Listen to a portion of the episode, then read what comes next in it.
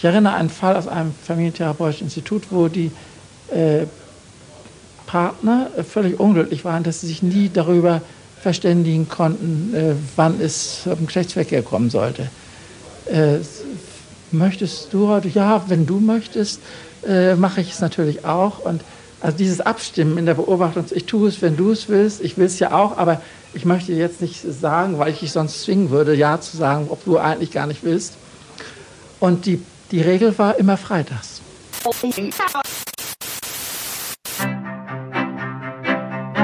Man, man kann es nicht immer nebenbei laufen lassen, weil sonst verpasst man was.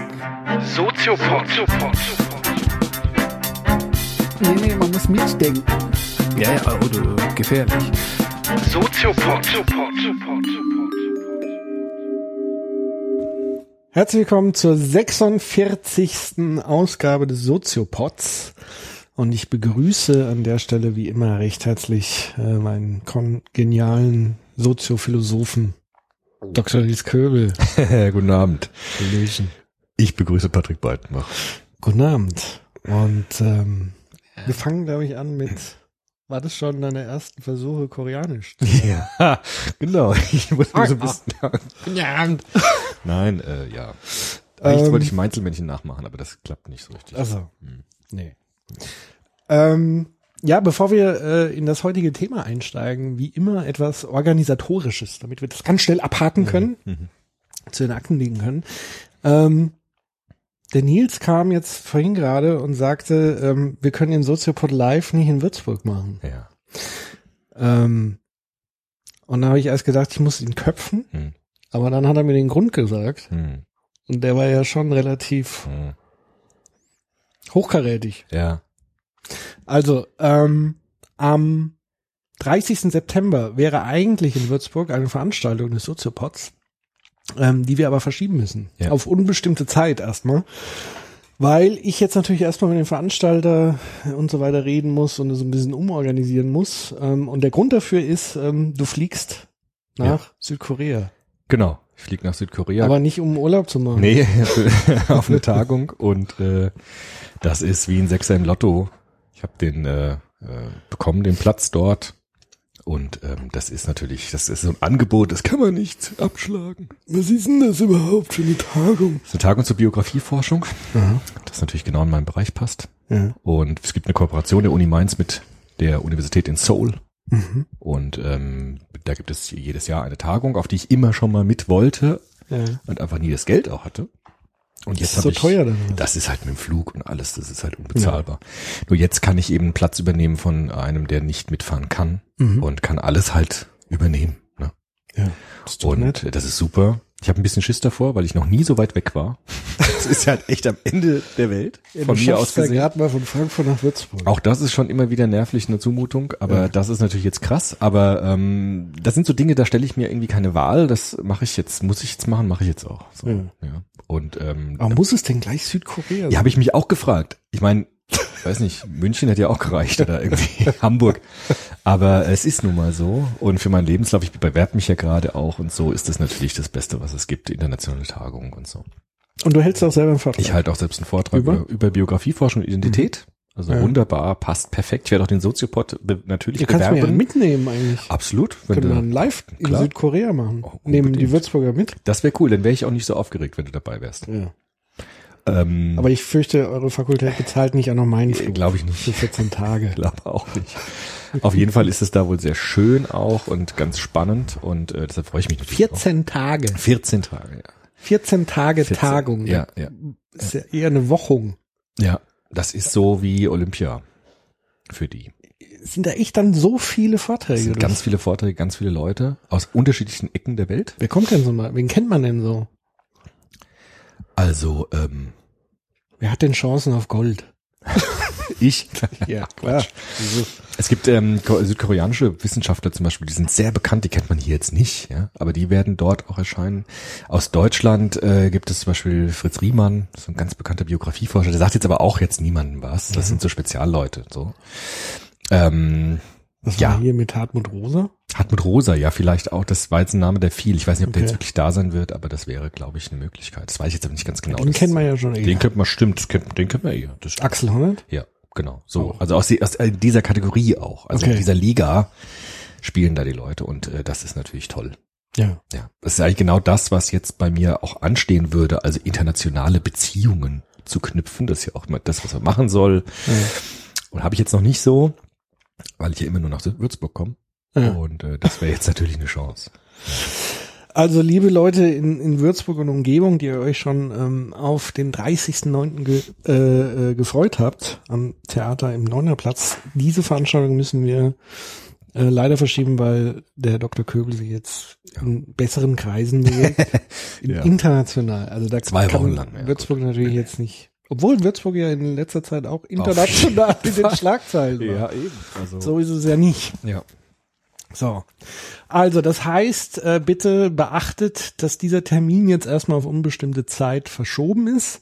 Ähm, nach wie vor stehen aber zwei andere Live-Termine, die wir hier auch äh, hoffentlich wahrnehmen.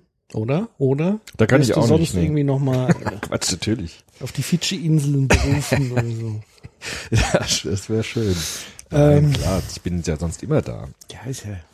Ich, ja gar ja Urlaub. ich, ich freue mich ja für dich. Es ist ja auch kein Urlaub. Für mich ist das auch eine Herausforderung. Es ist jetzt nicht so, dass ich sage, holla, ich gehe und mache wegen der Fahren. Für mich ist das eine krasse Sache jetzt auch. Ne? Also jetzt also- nicht so. Das ist schon, puh. Also da muss ich mich auch gut vorbereiten und das ist jetzt richtig auch äh, hm, Hammer.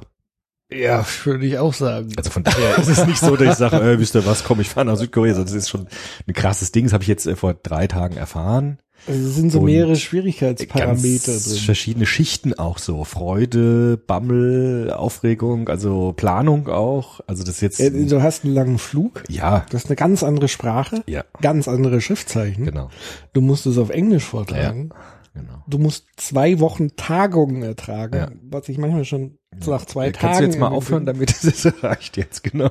Und äh, du hast die hochkarätigen Leute da. Genau. dich. Und du musst natürlich dieses Netzwerken irgendwie hinkriegen. Also Ja, du musst ja dann auch dann abends mit den Leuten reden und äh, das Essen ist so. ja alles das. Ähm, ich bin nur froh, es gibt eine gute Freundin, die mit mir da auch die auch mitfliegt. Ja. Äh, das finde ich ganz gut. Da kenne ich schon mal jemanden. Ja, das ist ja.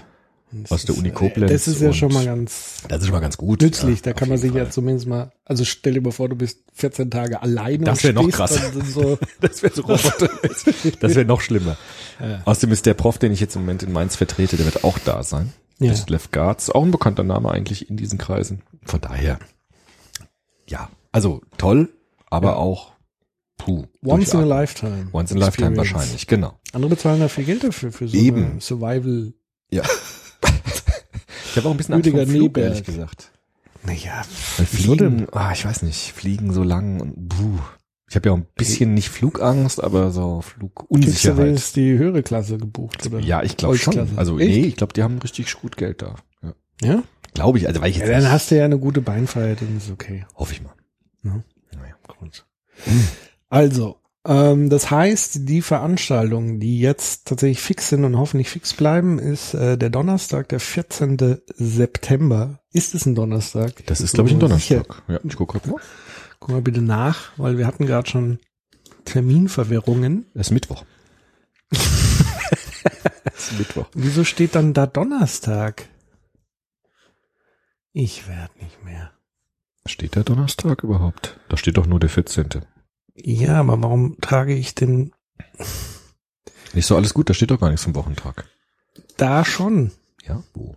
Also, ja, hier auf der Seite, siehst du, Donnerstag. Ui, hoppla. einer, einer, einer. Das ist ja auch schon. Ah, ich brauche dringend Urlaub. Ja. Das ist die Also nach meinem Windows-Kalender ähm, ist der 14. September ein Mittwoch. Genau, ist er auch. Und da werden auch Karten verkauft für den 14. Das ist der Mittwochabend in Berlin-Neukölln im Heimathafen. Und da könnt ihr ähm, noch Tickets erwerben, käuflich. Wir haben leider keinen Förderer gefunden, deswegen müssen wir das darüber abdecken, weil natürlich die Veranstaltungslokalität ein bisschen was verdienen muss, wir ein bisschen unsere Fahrtkosten reinkriegen müssen. Und von daher wäre es super gut, wenn ihr euch Tickets besorgt oder Tickets verschenkt an Leute, die ihr gerne mitnehmen würdet, das auch gerne weiter erzählt, weiter verbreitet. Ähm, es wäre nämlich schade, wenn wir sozusagen das erste Mal nach Berlin kämen und es ist keine Sau da. Das stimmt, das wäre krass. Das wäre echt krass. Das wäre ähm. Obwohl das Ich irgendwie glaube, auch dann cool. würde ich diese Live-Sachen gar nicht mehr machen wollen. Doch, klar. Irgendwie wäre das ja auch witzig. Stell dir mal vor, fünf Leute, obwohl. Ja, wäre auch lustig. Da würde man so, so einen ganz kleinen Kreis, würde man was trinken und mit den Leuten halt reden. Ja, das, das ging ja auch. Aber wir würden uns natürlich freuen, wenn wir äh, den Saal halbwegs voll kriegen. Deswegen gerne nochmal weiter erzählen. 14. September, Mittwochabend, Neukölln, Berlin, Heimathafen. Ihr findet äh, die Tickets unter www.soziopod.de. Da müsstet ihr sehr schnell auf Live und Analog äh, klicken können und dort seht ihr den Link ähm, zum Heimathafen und zu den Tickets. So, und der zweite Termin ist der 10.10., 10. Oktober in Hamburg. Ja. Sind wir mal wieder zu Gast. Und zwar ist das ein Montag, wenn mich nicht alles täuscht. Guck auch nochmal. Jawohl, Montagabend. Dort sind wir wieder eingeladen von der Friedrich-Ebert-Stiftung in, in Hamburg diesmal. Die sponsern das Ganze, das heißt, dort ist der Eintritt frei. Es gibt aber jetzt noch keine Anmeldeliste oder sonst irgendwas, aber ihr seid jetzt schon mal darauf hingewiesen, dass das demnächst dann auch auf unserer Seite erscheinen wird und auf der Facebook-Seite werden wir es auch nochmal posten, wenn es kommt. Und das Ganze wird stattfinden im Politbüro, so heißt ähm, der Veranstaltungsort. Und ähm, das Thema steht übrigens auch fest, Ja. diese zwei Veranstaltungen mittlerweile. Echt? Wie echt? Ich wusste, wusste jetzt nicht. Dass das Thema feststeht. Mhm. Mich fragen? Oder? Ich, woher soll ich das wissen? Bildung und soziale Ungleichheit. Ah, ach so, das stimmt. Haben wir drüber gesprochen. Ei, ja, ja. Soll ich dir nochmal auf Ko Koreanisch sagen? Ah, ah. Ähm, also das Thema wird sein Bildung und soziale Ungleichheit. Äh, sowohl in Berlin wie auch in Hamburg ist das ja der Fall. Ist das gleiche Thema. Ja. Ja. Ich habe ja ein bisschen Angst, Was? dass die just in diesen zwei Wochen, wo ich in Südkorea bin, in Nordkorea einmarschieren, Ja. dann endlich und alle westlichen Gäste als Ge- Geisel nehmen. Tja, Das dann könnte tatsächlich bei meinem Glück passieren. Aber gut, Wärst du jetzt zumindest ein bisschen von hier aus bitte dem Diktator von Nordkorea bitte nicht in diesen zwei Wochen. Du bist halt einfach sein Fan. Ja, du bist sein Haus- und Hofphilosoph. Oh Gott. Ja, egal. Entschuldigung. Ja. Ist das Thema das gleiche in Hamburg und in Berlin? Richtig. Also ähm, Bildung und soziale Ungleichheit. Ja, so cool, super Thema. so äh, miteinander zusammenhängt. Und ihr könnt dann natürlich wie immer als Gäste dort auch mitdiskutieren. Ähm, so wie gehabt werden wir so circa eine halbe Stunde über das Thema ein bisschen plaudern in Soziopod-Manier und dann werden wir die Bühne wieder öffnen im Fishbowl-Verfahren und ihr könnt euch auf die Bühne setzen, mitdiskutieren und es ist noch nicht ganz sicher, was da genau äh, aufgezeichnet wird. Also wer es definitiv nicht verpassen möchte, sollte auf jeden Fall kommen. So, soweit dazu. Gut, kommen wir jetzt endlich ähm, zum Thema. Und für viele Menschen ähm, ist das Thema ja lang, lang, lang ersehnt. Ähm, oder sagen wir eins von zwei lang ersehnten Themen. Ähm, das eine war ja Foucault. Hm. Das machen wir heute nicht, Mhm. aber vielleicht irgendwann. Und heute sprechen wir tatsächlich über Niklas Luhmann, Jawohl. den alten Haudegen Genau. aus Bielefeld. Ja. Dann äh, würde ich sagen, womit fangen wir an? Mit der Definition von Niklas Luhmann ist schwierig, ne? Äh, na gut, ich würde doch schon. Also ich würde Ja. äh, mit der mit ein bisschen mit der Person anfangen, so wie Ja. immer. Bin ja Biografieforscher, da bietet sich's an und darüber das so ein bisschen das Denken zu rekonstruieren. Ich mache mir hier mal so ein Fläschchen auf. Ja, macht das. Ähm, ich kann ja schon mal anfangen. Ja, Vielleicht äh, zur zu. Begründung nochmal, warum es nicht Foucault ist. Luhmann ist in dem Sinne leichter. Leichter. Naja, leichter im Sinne von Nicht? eindeutiger. Ja, weil er halt Deutsch schreibt. Nee, na gut. Das wäre das eine. Das andere ist, dass er eigentlich sein ganzes Leben lang an der gleichen Theorie gearbeitet hat und die immer weiter ausgebaut hat. Und bei Foucault, der ist unglaublich sprunghaft. Ja, da ist natürlich, wie du schon sagtest, die Frage, was liest man bei Foucault eigentlich und welche, in welcher Phase reden man? Was liest man zuerst? Was liest man zuerst? Sich widerspricht. So ist es. Und das ist bei Luhmann überhaupt nicht der Fall. Luhmann ist deshalb ein bisschen dankbarer, weil er tatsächlich sehr stringent arbeitet und eine stringente Supertheorie entwickelt hat. Die da lautet die Systemtheorie. Die berühmte Systemtheorie, die Luhmannsche Systemtheorie. Systemtheorien gibt's viele und die Luhmannsche Systemtheorie ist eine spezielle, die bekannteste eigentlich auch in der Soziologie. Die trägt da wirklich seinen Namen. Ja, also das wird meistens so genannt, ja, die Luhmannsche Systemtheorie, weil dann weiß jeder, was gemeint ist. Ja. Ne? Ja, Systemtheorie muss man vielleicht vorab sagen, ist eine der ganz wenigen soziologischen Theorien, die einen umfassenden Anspruch hat. Also alles erklären zu können, für alle gesellschaftlichen Phänomene eine Erklärung finden zu können Ja. und eine sozusagen Supertheorie darzustellen. Also nicht eine Supertheorie, sondern eine Supertheorie. Gibt es noch andere Supertheorien? Ja, also die zweite große wäre die von Jürgen Habermas, die Theorie des kommunikativen Handelns. Diese beiden Figuren werden noch immer wieder miteinander verglichen. Die fetzen sie ja zum fetzen Teil sich ne? auch, weil sie halt einfach ein unterschiedliches Bild von Gesellschaft und von Menschen haben. Ja, weil der eine auch recht haben will und der andere. Das auch, klar. Und weil sie eben zwei bisschen unterschiedliche Perspektiven haben auf, auf Okay. Gesellschaft und auf Personen und auf Menschen. Und beide haben den Anspruch, eigentlich so das letzte Mal, dass es das gab, dass Soziologie, äh, Soziologen versucht haben, eine Supertheorie zu entwickeln, die wirklich allen Phänomenen versucht wird, gerecht zu werden. Das gibt's heute eigentlich nicht mehr. Bei Habermas gibt's diesen Versuch und bei Luhmann eben auch. Aber gibt's, äh, aber gibt's sozusagen Soziologen, die sowohl Habermas wie auch Luhmann ablehnen, die Supertheorie, oder Ja, berufen doch, sich klar. sozusagen viele dann auf? Also es gibt viele, die berufen sich entweder darauf oder darauf, aber es Ja. gibt auch viele, die versuchen, dritte Wege zu gehen. Ja, die Okay. sagen, also äh, wir versuchen uns gar nicht einem Paradigma zu unterwerfen, sondern versuchen dann nochmal anders zu gehen und so. Mhm. Ich selbst habe Luhmann in meinem Studium natürlich kennengelernt, habe mich aber ähm, auf die andere Seite ganz schnell geschlagen, auf die Handlungstheorie. Also Habermas war eher so mein Favorite und nicht Luhmann. Ja. Deshalb bin ich natürlich auch kein Luhmann-Experte. Also haben wir Ja. auch versucht, den immer ein bisschen zu umschiffen und uns eher auf die Handlungstheorie zu lenken. Also Max Weber, Mhm. Jürgen Habermas und so weiter. Frankfurter Schule, weil das ein Theoriegebäude ist, das mir näher ist. Nichtsdestotrotz haben wir natürlich auch äh, Luhmann diskutiert an der Uni. Damals, als ich noch jung war. und äh, habe jetzt natürlich nochmal die ganzen Unterlagen rausgesucht und äh, sehr viel gelesen. Und ähm, ja, wir haben dieses schöne Bild gehabt mit Dilthey, diesen Garten der Philosophie. Ja. Den kann man auch auf die Soziologie übertragen, glaube ich. Es gibt auch einen Garten der Soziologie und da ist äh, Luhmann ein Mammutbaum. Der Ja. steht so in der Mitte oder so mit anderen zusammen in der Mitte. Und man kann die Systemtheorie von Luhmann jetzt unendlich kompliziert darstellen. Ja, also immer weiter verästeln, immer weiter Ableitungen davon machen. Und äh, ich würde heute versuchen, mit dir zusammen das nicht zu tun, sondern die Grundströmung, also die Grundskizze der Luhmannschen Systemtheorie mal anzugehen. Aber beruft sich Luhmann nicht auch auf irgendjemanden? Ja. Oder ist es so Luhmann, losgelöst? ja, Luhmann steht in der Tradition äh, der systemtheoretischen Soziologie. Luhmann ist natürlich nicht der Erste, der eine Systemtheorie erfunden hat. Das gab es vorher auch schon. Wer? Parsons, Talcott Parsons, über den werden wir gleich reden Okay. müssen. Den haben wir in Soziopod-Folgen ein bisschen angerissen mal, Talcott Parsons. Der war nämlich ein amerikanischer Soziologe, der eigentlich so eine erste frühe große Systemtheorie entwickelt hat, an die Luhmann einerseits anschließt, sie auch radikal aber äh, kritisiert und einen ganz neuen Entwurf macht. Also Luhmann war nicht der, der die Systemtheorie erfunden hat in der Soziologie, der ihr aber so eine ganz neue Prägung gegeben hat, weil er so eine Kombination unterschiedlicher Theorien macht, die äh, zu einer ganz neuen Perspektive führt. Und das ist tatsächlich sehr interessant, was der macht. Ja. Ja? Dann. Genau. Niklas Luhmann, vielleicht biografisch, ähm, ist im selben Jahr geboren wie Habermas tatsächlich, 1927. Ist äh, leider schon gestorben, 1998. Und äh, das ist nicht ganz unwichtig, wenn man sich das Leben anschaut. Luhmann kommt nicht aus der Philosophie, wie viele Soziologen. Habermas war ja, hat ja eine philosophische Ausbildung, die gesamte Frankfurter Schule. Das waren ja alles noch Philosophen, die auch wirklich Philosophie von der Pike auf War Habermas eigentlich Schüler von, ähm, Von Adorno. Adorno. Ja, ja, genau. Meisterschüler von Adorno sagt man immer. Streber? Und, Streber, genau. und äh, im Herzen natürlich eine ganz starke philosophische Grundausbildung. Ja. Also Der hat Hegel, Kant sozusagen richtig internalisiert. Mhm.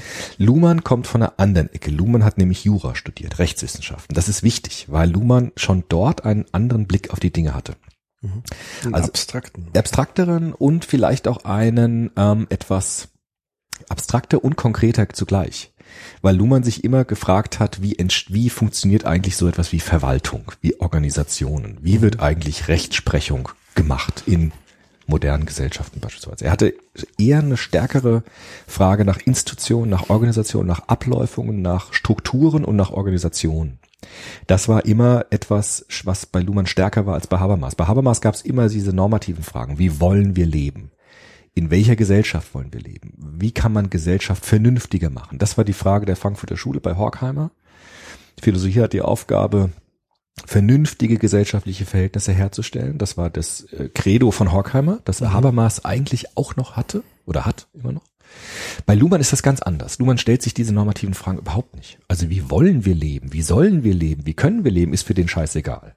Sondern Luhmann guckt sich die Sache aus einer ganz radikalen Vogelperspektive an und versucht Krähennest. das Krähennest, genau, die Beobachtung aus dem Krähennest und versucht ähm, eine radikal analytische Perspektive einzunehmen auf Gesellschaft, vor allem hinsichtlich von Differenzierung und Funktionalisierung, aber dazu später. Ähm, Luhmann war nach seinem Jurastudium auch im gehobenen Verwaltungsdienst. So kann man es immer wieder lesen, äh, war Referent auch in einem Verwaltungsgericht, hat sozusagen dort eine sehr spannende Perspektive, also eine typische für ihn schon entwickelt, nämlich Verwaltung, sich anzuschauen. Wie wird das Leben organisiert? Wie wird es verwaltet? Wie wird es strukturiert? Und wie bilden sich Systeme der Verwaltung und der Organisation? Das war für ihn wichtig. Hat aber dann, weil es vielleicht für ihn ein bisschen langweilig war, nochmal ein Studium aufgenommen in den 60er Jahren, hat ein Stipendium bekommen an der Harvard University und hat dort Talcott Parsons kennengelernt. Das war ein wichtiger Schritt für ihn, weil er dort den Soziologen Talcott Parsons, das ist einer der ganz großen Soziologen, der wird oftmals ein bisschen vergessen, weil Habermas den auch sehr kritisiert hat, aber Talcott Parsons war so der Philosoph, der Soziologe eigentlich der 60er Jahre. Und das liegt daran, weil Parsons eigentlich zum ersten Mal versucht hat, eine Systemtheorie darzustellen. Es gibt in der Soziologie, kann man sagen, so drei Stufen von Systemtheorien. Vielleicht das nochmal kurz eingeschoben. Also, ich mache jetzt einfach mal so weiter. Ja, ja. ich frag nach. Also ähm, die erste Stufe war die, dass ähm, die Klassiker der Soziologie, Max Weber im deutschsprachigen Raum, Emil Durkheim im französischsprachigen Raum, diese Grunderkenntnis hatten, dass Gesellschaft irgendwie mehr ist als die Summe der Individuen, die in ihr leben. Gesellschaft ist so ein eigener Kosmos, hat eigene Werte, eigene Normen, eigene Strukturen, die irgendwie mehr ist als die Summe der Individuen, die an einer Gesellschaft teilnehmen. Das heißt, es ist so ein eigener Körper, könnte man Also sagen. so ein bisschen geht es ja so auf die Massetheorien Ja, auch so richtig. von Le Bon und Genau, das war Co. zurück. Also das war das, das Individuum löst sich in der Masse auf und der Masse ist ein eigener Körper. Genau, das war das, was die frühen Soziologen schon gesehen haben. Max Weber und vor allem Emil Durkheim, der auch dann schon vom Kollektivbewusstsein spricht zum Beispiel, ja, das so ein eigenes Bewusstsein hat. Das war so die erste Phase. Die zweite Phase war jetzt zu äh, beschreiben, wie sieht denn das jetzt genau aus, dieser Körper? Was ist denn das eigene der Gesellschaft? Und da kamen so Leute wie Talcott Parsons, die gesagt haben, wir vergleichen Gesellschaft mit einem Organismus. Das war so eine typische Metapher der 60er Jahre. Die hat auch die Soziologie ganz stark geprägt. Also wir behandeln Gesellschaften wie Organismen. Und Organismen differenzieren sich, bilden Organe aus, Organisation, da steckt das Wort hier drin, Organisation, die das gesellschaftliche Gesamtsystem am Laufen halten. So wie ein menschlicher Körper. Braucht ein Herz, braucht eine Lunge, braucht eine Leber, damit der Organismus weiterhin existiert. Und dieses Bild wurde übertragen auf die Gesellschaft. Das hat vor allem Parsons stark gemacht. Gesellschaften haben bestimmte Organisationen, Institutionen und Organisationen, ähm, die gesellschaftliche Strukturen lebendig halten. Ja, es muss Krankenhäuser geben, die sich für die Gesundheitsversorgung äh, kümmern. Es muss ein Rechtssystem geben, es muss ein Wirtschaftssystem geben und so weiter. Oder auch erstarren lassen. Oder auch erstarren lassen, je nachdem. Also würde man sagen, ähm, lebendig werden lassen oder eher auch Stabilität Ja. bieten. Genau. Also dadurch, dass es ja eine Rechtsprechung gibt, Richtig, ja. in Stein gemeißelte Gesetze, Ja, ähm, ist es egal, wer jetzt neu in dieses Genau. Ding So reinkommt, es. das Gesetz ist stärker. Im Zweifel. Genau. Sei denn, es gibt Leute, die schaffen das Gesetz ab. Klar. Aber solange das nicht der Fall ist, ist das Gesetz stärker als das Individuum. Genau. Und Talcott Parsons hat ganz stark auf diesen Stabilitätsmodus gesetzt. Gesellschaften werden bleiben stabil, auch wenn das Personal sich ändert, weil es gibt Rollen. Und äh, Rollen äh, können Menschen übernehmen, auch wenn eine Generation ausstirbt. Dann kommt eine andere Generation und übernimmt die Rolle eines gesellschaftlichen Systems, sodass die Gesellschaft nicht zusammenbricht, nur weil eine Generation stirbt. Das war die zweite Phase der Systemtheorie. Und jetzt schließt Luhmann daran an und macht eine dritte Phase der Systemtheorie. Und die müssen wir uns jetzt genauer angucken, weil das ist jetzt nochmal spe speziell, was der jetzt daraus macht. Ja, der verkompliziert das Ganze und macht das nochmal ganz komplex und ganz abstrakt und fluide und äh, sehr interessant. Vielleicht dann nochmal ganz kurz, äh, bevor wir da einsteigen, Mhm. was hat den Habermas äh, zu nörgeln gehabt bei Parsons? Ja, also genau das, was du eben auch angedeutet hast. Also Parsons hat auf den Stabilitätsmodus gesetzt. Gesellschaften brauchen Stabilität, deshalb ist es wichtig, dass wir Menschen hineinsozialisieren in Rollen, dass sie auch äh, Rollen übernehmen, in diesen Rollen funktionieren und das Zahnrad der Gesellschaft weiterläuft. Und Habermas hat gesagt, Moment mal, kritische Theorie. Es geht ja auch darum, Gesellschaften zu kritisieren. Nicht einfach nur Rollen zu übernehmen, sondern vielleicht auch Rollen zu interpretieren, in Frage zu stellen, zu verändern, über die Konvention hinausdenken zu müssen.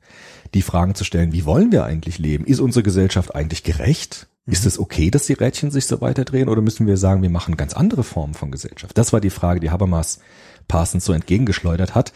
Das war dann vor allem in den 68er natürlich so ein ganz großer Aufbruch. Zu sagen, wir wollen nicht einfach nur hineinsozialisiert werden in Gesellschaft, sondern wir wollen Mündigkeit, wir wollen mitbestimmen, verändern. So. Also, aber das heißt, der Parsons hat es gar nicht aus der äh, aus dem Krähennest, aus Nee. der Metaperspektive angeguckt, sondern hat schon gesagt, Ja. das ist gut so, dass das so. Schon, also Parsons hat eher einen konservativen, man könnte sagen, Parsons war eher konservativ, Habermas war dann eher progressiv, so ungefähr. Und Parsons hat eben schon versucht zu sagen, was hält Gesellschaftlichen zusammen und was hält gesellschaftliche Und das ist gut so, aufrecht. quasi.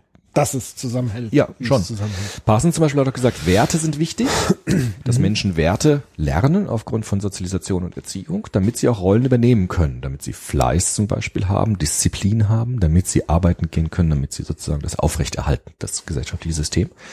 Und das war natürlich eine Steilvorlage für Habermas, dort auch äh, dagegen zu gehen. Ne? Tja. Bei Luhmann gar nicht. Luhmann hat damit eigentlich gar kein Problem. Der würde auch gar nicht die Frage stellen, wie wollen wir leben, wie sollen wir leben. Er hat nur gesehen, dieses Parsons-Modell ist ein bisschen defizitär. Der hat eigentlich eine ganz andere Frage an Parsons gestellt. Nicht die kritische Frage, sondern die Frage, passt das überhaupt, was der Parsons da denkt? Und er hat gesehen, es ist etwas unterkomplex.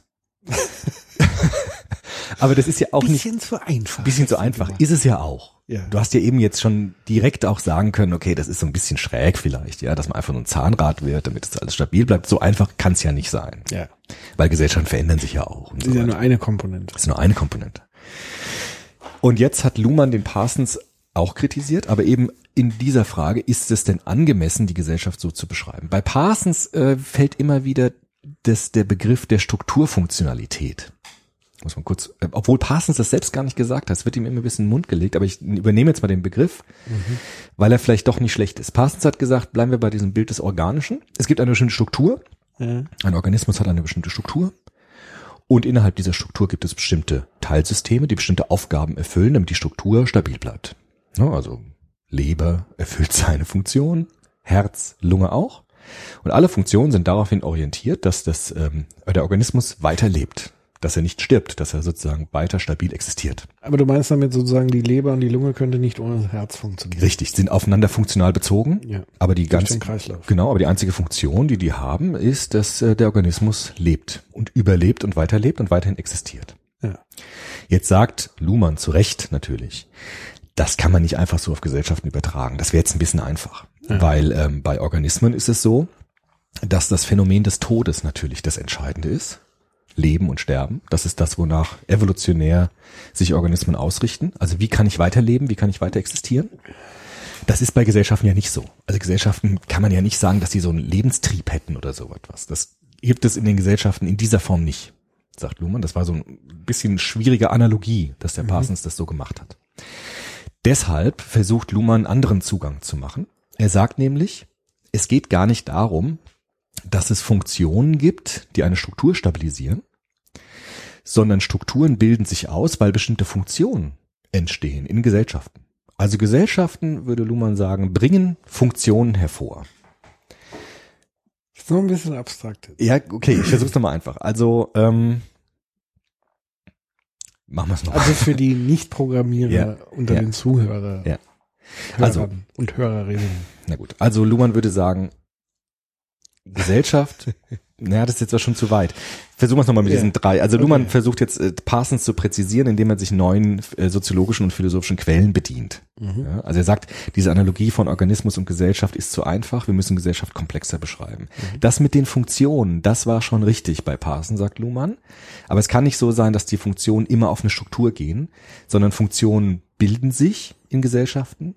Aber es kann auch sein, dass Funktionen irgendwann nicht mehr gebraucht werden und andere Funktionen gebraucht werden. Weil Gesellschaft ist immer ein Strom von Kommunikation, Ja. der evoluiert und bestimmte Funktionen hervorbringt. Also sagen wir mal, machen wir mal ein Beispiel, spielen wir mal durch. Funktion könnte auch sowas sein wie der Hufschmied. Ist das eine Funktion so ein bisschen? Ja, also der einzelne Hufschmied nicht, aber gewissermaßen Die dies, Hufschmied-Sumpf? Ja, genau. Also diese Notwendigkeit, dass es eine Professionalisierung gibt, bestimmte Organisationen oder Institutionen sich herausbilden, die das bedienen, diese Funktion. Die wiederum aus der anderen Funktion sich herausbilden, nämlich dass Leute mit Pferde, Pferden Zum Beispiel. um Kutschen rumlaufen. So, Zum und Beispiel. als das Automobil erfunden wurde, Ja. wurde diese Funktion mehr oder weniger überflüssig und ist Richtig, sozusagen ja. aus der Struktur wiederum raus. Könnte Dann man haben so sich sagen. aber neue Strukturen gebildet, Autowerkstätten. Weil neue, aber nicht deshalb, weil die Funktionen äh, sich nach den Strukturen orientieren, äh, weil die Strukturen sich nach den, genau, weil die Funktionen sich nach den Strukturen orientieren, sondern weil die Strukturen sich nach den Funktionen Funktionen. orientieren. Es gibt Funktionen, die entstehen ja, und äh, um die Funktionen zu bedienen, bilden sich bestimmte Strukturen. genau. Und das heißt, dass sozusagen die, die Pferdekutsche ist dann wiederum auch eine Form der Kommunikation letztendlich, ja? Könnte man sagen, ja? Weil es signalisiert mir ja, es gibt einen Bedarf an Ja. Hufeisen. Ja. Und damit entsteht dann irgendwann so, aha, die Ja. Idee, Ja, so ich ungefähr. könnte mich professionalisieren und Hufeisen schmieden. ja, Also jetzt mal so ganz nur Luhmann- versucht, die genau. Stru also das würde Luhmann natürlich Luhmann- würde diese Abstraktionsebene nie verlassen. Richtig. ich. Also Luhmann würde sagen, es liegt nicht daran, dass irgendwelche Menschen Ideen haben, sondern da, äh, Gesellschaft entsteht durch Kommunikation. Das ist das Wesen von Gesellschaft. Und diese Kommunikation bringt bestimmte Funktionen hervor. Also die, die evoluieren. Ja? Das heißt, es ist äh, sinnvoll, dass Gesellschaften ab einem gewissen Differenzierungsgrad ein Rechtssystem brauchen. In tribalen Gesellschaften hat man das ähm, so regeln können, aber wenn Gesellschaften größer werden, differenzierter werden, bildet sich die Funktion des Rechts heraus. Ja? Und die wird bedient von einem Struktur, von einem System, das dafür zuständig ist, das Rechtssystem zu pflegen. Es bildet sich ein System der Wirtschaft heraus. Das heißt, es bräuchte niemand die Kunst, Idee der haben. Wissenschaft. Es gibt nicht einen Menschen, der eine Idee hat, sondern es gibt Kommunikation. Das, wir gehen jetzt schon zu weit eigentlich, aber Ja, aber Idee ist ja auch Kommunikation. ja, aber es ist nicht so, dass es ja, okay, dann machen wir es jetzt schon. nee, ja, weil wir das ist können so. ja wieder zurück. Wir müssen, weil das sind jetzt alles Fragen, die kommen eigentlich Okay, erst dann dann, wenn wir das verstanden okay, haben, dann- warum ja, okay, Gesellschaft nicht aus Menschen besteht bei Luhmann, sondern aus. Kommunikation. Ja, dann bleiben wir Parsons? im roten Faden. Strukturfunktionalismus. Funktionen richten sich nach Strukturen, um die Strukturen stabil zu halten. Wie ein Organismus. Das war Parsons. Luhmann sagt jetzt, das ist unterkomplex, weil Gesellschaften nicht einfach dieses Problem des Todes haben, sondern andere Probleme haben und deshalb eine andere theoretische Betrachtung brauchen. Er nimmt jetzt drei große philosophische Strömungen, um dieses Gesellschaftssystem neu zu beschreiben. Das eine ist die Anthropologie. Luhmann kommt ganz stark aus einer konservativen Anthropologie, vor allem von Arnold Gehlen. Das ist ein Philosoph, den man auch schon gar nicht mehr kennt, glaube ich. Äh, ein recht konservativer Philosoph, der gesagt hat, Menschen brauchen Institutionen und Routinen, um sich zu entlasten. Also Gehlen hat gesagt, in der Welt ist alles unglaublich kompliziert. Es passieren immer wieder Dinge, an die niemand denkt. Mhm. Naturkatastrophen kommen. Es gibt Mangel an Wasser, Mangel an Nahrung, Mangel an gesellschaftlicher Ordnung. Und der Mensch bildet sich selbst Institutionen heraus und Organisationen heraus, um diese Komplexität gewissermaßen zu reduzieren. Das heißt, Inseln zu schaffen, in der Ordnung herrscht. Und diese Ordnung entlastet Menschen, dass sie nicht immer jeden Morgen überlegen müssen, was sie tun sollen, sondern bestimmte Routinen eingebettet sind, die ihnen bestimmte Handlungen vorgeben. Das sieht man bei uns auch im Arbeitssystem zum Beispiel. Wir müssen nicht immer wieder überlegen, was mache ich denn heute, um mein Essen zu verdienen, sondern es gibt ein Ja, schon. Ja gut, aber auch nicht, aber auch nicht in dem Sinne, dass du jetzt von Null aus anfängst. Sondern ja gut, aber da gibt's ja schon bestimmte Berufsbilder, die auch eher routinisiert sind und eher die welche, die so Variieren. ein bisschen variieren. Ja? Aber beides ist deshalb gegründet worden, weil Menschen Entlastung brauchen. Weil sie diese ganze un, ähm, wissbare Unabwägbarkeit zurücknehmen wollen und wollen Routinen und Institutionen entwickeln, die ihnen ein Gefühl der Entlastung und der Routinisierung geben. Aber natürlich Das nicht ist- nur. Hm? Aber natürlich nicht nur. Also, Also es muss ja die wiederum die, gemacht Balance. Ja, ja, aber es muss ja trotzdem wieder die Balance sein, weil sonst landet ja mal im Erstickungstod der Bürokratisierung. Das gibt's auch, also das genau. heißt, wenn ja. es zu Routine wird der Mensch auch irre irgendwann. Also er braucht dann sozusagen wieder den Kick, deswegen gibt es so Sachen wie Extremsport. ja, gut, klar. Und solche Dinge, also das heißt, wenn es zu sehr routiniert und Alltag wird, braucht er sozusagen wieder eine Anregung von außen, die ihn da rausholt. Das gibt's auch natürlich. so wie klar. du jetzt nach Südkorea fliegst. Ja, klar, das schmeißt mich aus meinen Routinen raus, ne? Genau. Aber Gehlen würde sagen, diese Institutionen sind gemacht, um uns zu entlasten, damit wir nicht immer wieder neu überlegen müssen, was wir tun sollen. Das nimmt jetzt Luhmann auf und bastelt daraus diesen sehr bekannten Begriff der Komplexitätsreduktion. Er sagt, Gesellschaften haben die Funktion, Komplexität zu reduzieren. Das ist wie bei uns beiden, ja. Also wenn man jetzt die Situation des Soziopods sich anschaut, da könnte ja theoretisch alles passieren. Ja, ich könnte jetzt irgendwie die Flaschen nehmen und dich hauen oder du mich mit deiner Flasche und so weiter. Es könnte irgendwie die Decke auf den Kopf fallen, es könnte irgendwie reinstürmen, irgend, irgendwas passiert. reinfliegen. Und wir bilden eine kommunikative Insel, könnte man sagen, in der wir die, diese Kontingenz etwas her herunterdrücken, indem wir sagen, es kann nicht alles passieren, es gibt Verlässlichkeiten. Es gibt Verlässlichkeiten, dass du mich jetzt nicht körperlich attackierst, ja, oder ich, genau. Es gibt Verlässlichkeiten, dass diese Kommunikation auch für die Leute, die uns zuhören, dass die wissen ungefähr, was kommt, damit sie uns einschätzen können, damit sie sich auch freuen können auf eine Folge, weil sie wissen, ah, das ist interessant und da höre ich zu. Und genau das, sagt Luhmann, hat äh, die Funktion von sozialen Systemen. Soziale Systeme haben die Funktion, Komplexität zu reduzieren. Vielleicht müssen wir aber an der Stelle tatsächlich nochmal, weil das würde mich persönlich tatsächlich auch nochmal interessieren, was ist eigentlich Komplexität? Komplexität, würde Luhmann sagen, ist, oder vielleicht einen zweiten Begriff hinzuzunehmen, Kontingenz. Alles das, was, not, äh, was nicht notwendig passieren muss, aber, not, äh, aber nicht notwendig passieren kann. Chaos. Man, Chaos, man könnte es auch salopp formulieren mit Zufälligkeiten, mit Unkontrollierbarkeiten, mit alledem, was so passieren kann. Ich habe einen anderen Vortrag irgendwo gehört, dass sozusagen Komplexität ist der Zustand zwischen Chaos und Ordnung. Ja, Also wenn du sozusagen da die starr, die starrste aller Ordnung, Ja. also wo es dann einfach alles erstarrt, Ja. also auch Tod sozusagen als letztgültige Ordnung Mhm. und da das absolute Chaos und das dazwischen, also der Versuch, dass das Komplexität wäre. Aber du bist da nicht so überzeugt. Kann sein, also Komplexität, ich weiß nur, wie Luhmann das meint. Also bei Luhmann ist Komplexität erstmal das, was Menschen reduzieren wollen, damit sie entlastet sind vor der Aufgabe, immer wieder neu mit Komplexität umgehen zu müssen. Also Menschen sind immer auf der Suche nach bestimmten Verlässlichkeiten, damit sie nicht immer wieder neu äh, versuchen müssen, mit Unabwägbarkeiten zurechtkommen zu müssen, damit sie nicht immer in Krisen sind. Das heißt, Donald Trump wäre eine Reduktion der Komplexität. Ja, obwohl er ja auch wieder Komplexität rein. Das weiß ich jetzt nicht. Ich würde es nicht auf Personen, also weil Luhmann, Nein. Luhmann spricht gar nicht von Personen, Ja, ja, ja, sondern Luhmann spricht von Kommunikation. Auch dazu kommen wir gleich nochmal. Aber eine, eine ähm, zu hohe Komplexität wäre zum Beispiel tatsächlich, wenn ich in eine Gesellschaft beispielsweise hineinkomme, in der ich mich überhaupt nicht auskenne, in der ich die Routinen nicht kenne. Ich weiß nicht genau, was passiert hier? Was ist hier die Konvention zum Beispiel? Und ich fahre mit meinen Konventionen, die ich gelernt habe, voll gegen die Wand, weil ich immer wieder merke, hier läuft das alles komplett anders. Was machen wir Menschen in solchen Situationen? Wir wollen herausfinden, wie die äh, Komplexität in diesem System reduziert wird. Welche Routinen haben sich herausgebildet? Welche Institutionen gibt es? Welche Verhaltensweisen haben Menschen entwickelt, um sich zu entlasten von der Frage, wie wollen wir miteinander leben? Und das tun Menschen ständig. Menschen äh, versuchen immer Krisen gewissermaßen in Routinen zu überführen. Ja. Kann man sich klar machen, äh, in der Steinzeit beispielsweise haben Menschen immer Angst vom Winter natürlich, weil äh, das das Leben bedroht. Also bauen sie Häuser, auch vorsorglich, äh, sammeln Fälle vorsorglich, äh, damit sie die Komplexität reduzieren und sich nicht immer wieder neu Gedanken darüber machen müssen, wie überstehe ich den nächsten Winter. Wobei das erst später kam. Was? Ja, die Steinzeitmenschen sind noch viel Ja nomadisch. gut, äh, ja, Also so diese Aber Hütten und Niederlassen war ja auch wetterbedingt. so. Aber auch die Steinzeitmenschen haben schon genau, Institutionen haben, konnten's herausgebildet.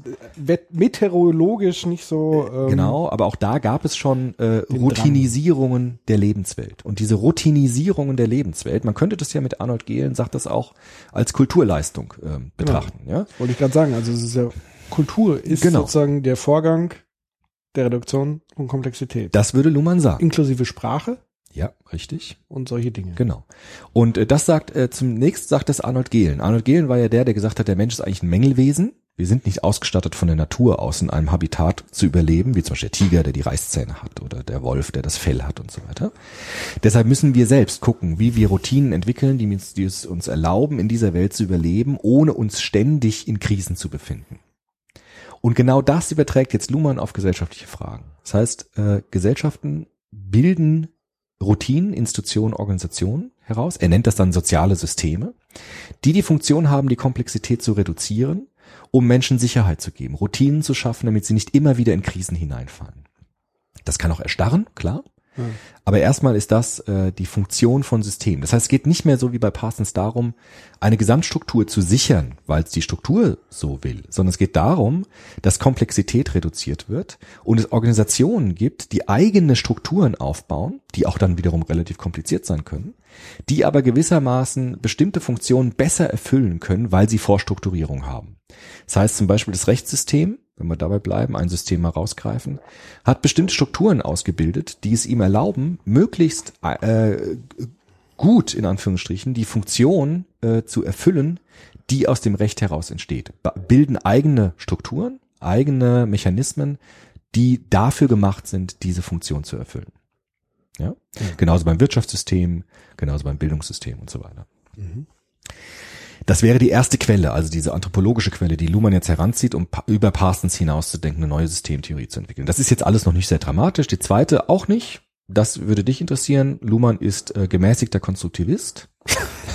Gemäßigt. Gemäßigt deshalb, ja, gemäßigt deshalb, weil er sagt, also Luhmann sagt schon, da draußen gibt es tatsächlich irgendwas. Ja? Ja, das sagen ja die Eben. Radikalen auch. Naja gut, die Radikalen werden ja vielleicht sogar bestreiten, dass es überhaupt irgendwas da draußen gibt, sondern nur was in uns gibt. Hm, Sie Aber würden es nicht bestreiten, sie würden es sozusagen nicht äh, ihre Hand dafür ins Feuer legen. Ja, oder so, genau.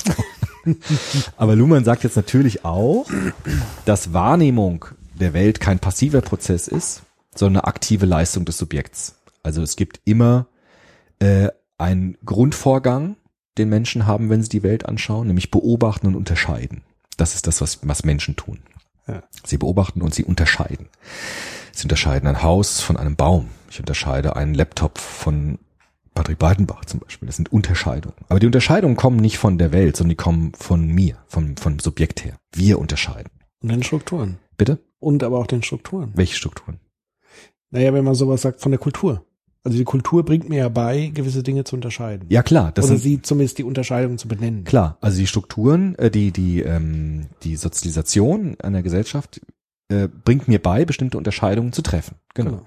Aber diese Unterscheidung liegt eben nicht in der Welt, also in der Welt, in der objektiven Welt, sondern die Unterscheidung machen wir, wir als erkennende oder als beobachtende Subjekte. Also es geht im Grunde genommen darum, nicht zu benennen, was der Unterschied ist, sondern überhaupt den Unterschied festzustellen. Richtig. Und das führt ihn, er kommt da nicht vom Konstruktivismus her, sondern von der Phänomenologie. Das ist aber das Gleiche. Also Edmund Husserl ist da sein Bezugspartner. Wie das Gleiche. Das ist aber sehr, Tatsächlich das ist Gleiche, nicht, aber es ist sehr ähnlich, weil Edmund Husserl kommt wiederum vom Idealismus von Kant und Kant war ja der, der das Universum umgedreht hat. Nicht die objektive Welt können wir erkennen, Mhm. sondern wir durch unsere vorgeprägten Kategorien erschaffen die Welt in uns. Das ist ja das dann, was der Konstruktivismus sagt. Und es hat die Phänomenologie ja vorher auch schon gesagt. Die Konstruktivisten sagen ja immer, dass sie das erfunden hätten. Das stimmt natürlich nicht, sonst gibt es eine ganz lange Tradition, das Naja, so das zu sagen sehen. sie jetzt so auch nicht. Ja, aber manche tun immer so. Also ja. Die berufen sich schon sehr auf Kant zumindest. Kant Ob und- Kant sich jetzt wiederum auf Platon beruft, weiß ich Nein, nicht. Kant hat ja versucht, tatsächlich eine neue Perspektive zu formulieren, indem er das Ich, das Ich-Bewusstsein ins Zentrum stellt und sagt, Ja, wir konstruieren die Welt in uns selbst. Was sagen wir, der Grundgedanke des Konstruktivismus ist ja bei Platons Höhlengleichnis schon. Auch da gibt es das Irgendwie natürlich im vorhanden. Idealismus bei Platon auch schon, Ja. klar. Und das übernimmt jetzt Luhmann auch und sagt, Dinge und Strukturen existieren schon in der Real, in der Wirklichkeit. Jedoch haben wir es nie mit der, mit den Aussagen über die Wirklichkeit, die wir treffen, niemals mit abgebildeter Realität zu tun, sondern immer mit Beobachten und Konstruieren von Realität. Das heißt, wir konstruieren unsere Welt. Das heißt, es gibt zwei Dinge, die Luhmann jetzt äh, stark macht. Bei Gehlen den Funktionalismus. Funktion von gesellschaftlichen Systemen ist die Reduktion von Komplexität. Und man könnte sagen, äh, die Phänomenologie und dann weiterhin den Konstruktivismus. Wir konstruieren, in, also nicht wir, sondern Gesellschaften konstruieren Systeme, die für bestimmte Syst äh, Funktionen zuständig sind und zuständig werden. und die sich selber am Leben halten. Da kommt genau. wahrscheinlich diese Autopoesie. Jetzt wird's, genau, alles das war jetzt ja noch nicht ganz so überraschend. Das sagen ja andere Soziologen auch. Was bei Luhmann jetzt neu ist oder auch wirklich revolutionär ist, ist jetzt diese Anlage äh, an die Biologie und an die Naturwissenschaften. Das ist das, was der Luhmann jetzt tatsächlich macht. Bisher könnte man sagen, war das ein bisschen so wie bei Parsons, nur halt umgedreht. Also nicht Funktionen sind dafür da, Strukturen zu stützen, sondern Strukturen bilden sich, weil bestimmte Funktionen auftauchen. Okay, könnte man sagen, hm, Glückwunsch, kann man so sehen. Was bei Luhmann jetzt entscheidend ist, ist der Begriff der Autopoesis. Ich hoffe mal, ich spreche das immer richtig aus. Ich weiß nicht, wie man das richtig nennt, aber Autopoiesis. Autopoiesis, ne? Aber So das. stammt schon von der Poesie, Ja, also, also, das genau. Beschreibende. Ja, machen. Oder ne? Machende. Machen. Also Genau. Auto ist selbst Ja. und Poein heißt machen.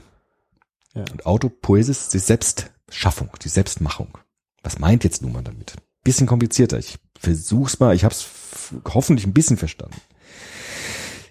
Er organisiert sich, also ähm, organi äh, äh, er orientiert sich an den Biologien äh, vor allem, an den Naturwissenschaften, die versuchen, Organismen wieder äh, zu betrachten, also wieder dort die Analogie zur Biologie, zu, zu der Untersuchung von Organismen. Maturana. Genau, gleich. Langsam. Ja, okay. ich will nur ein bisschen rumstreben. Ja, ich weiß.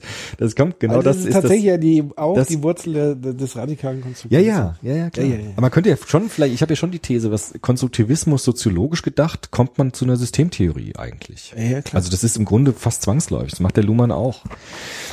Die ähm, moderne Biologie sagt, Organismen äh, lassen sich besser begreifen, wenn man nicht nur anschaut, welchen Austausch ein System mit der Umwelt hat, sondern äh, die operationale Geschlossenheit von Organismen sich anschaut. Das ist das Entscheidende, das, was, was die Biologie uns an Erkenntnis zu bieten hat. Das musst du ein bisschen aus. Das muss mir jetzt ausführen. Ich hoffe mal, dass ich das richtig verstanden habe. Also man kann sagen, Organismen sind physikalisch offen. Also ich nehme jetzt mal mich als Beispiel, ja. Ich Ja. kann ja Nahrung aufnehmen. Das heißt, ich tue etwas in meinen Körper hinein. Ich scheide auch etwas aus meinem Körper heraus, ja. Das heißt, ich bin physikalisch ja nicht ganz geschlossen. Ich bin ja offen. Ja, man kann was in mich hineintun.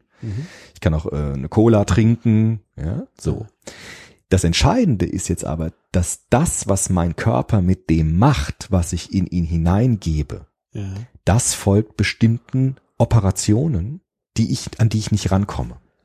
Das heißt, wenn ich jetzt einen Schluck Wasser trinke, dann laufen bestimmte Prozesse, bestimmte Operationen in meinem Körper ab, die das Wasser verwerten, verarbeiten Ja. für meinen Körper.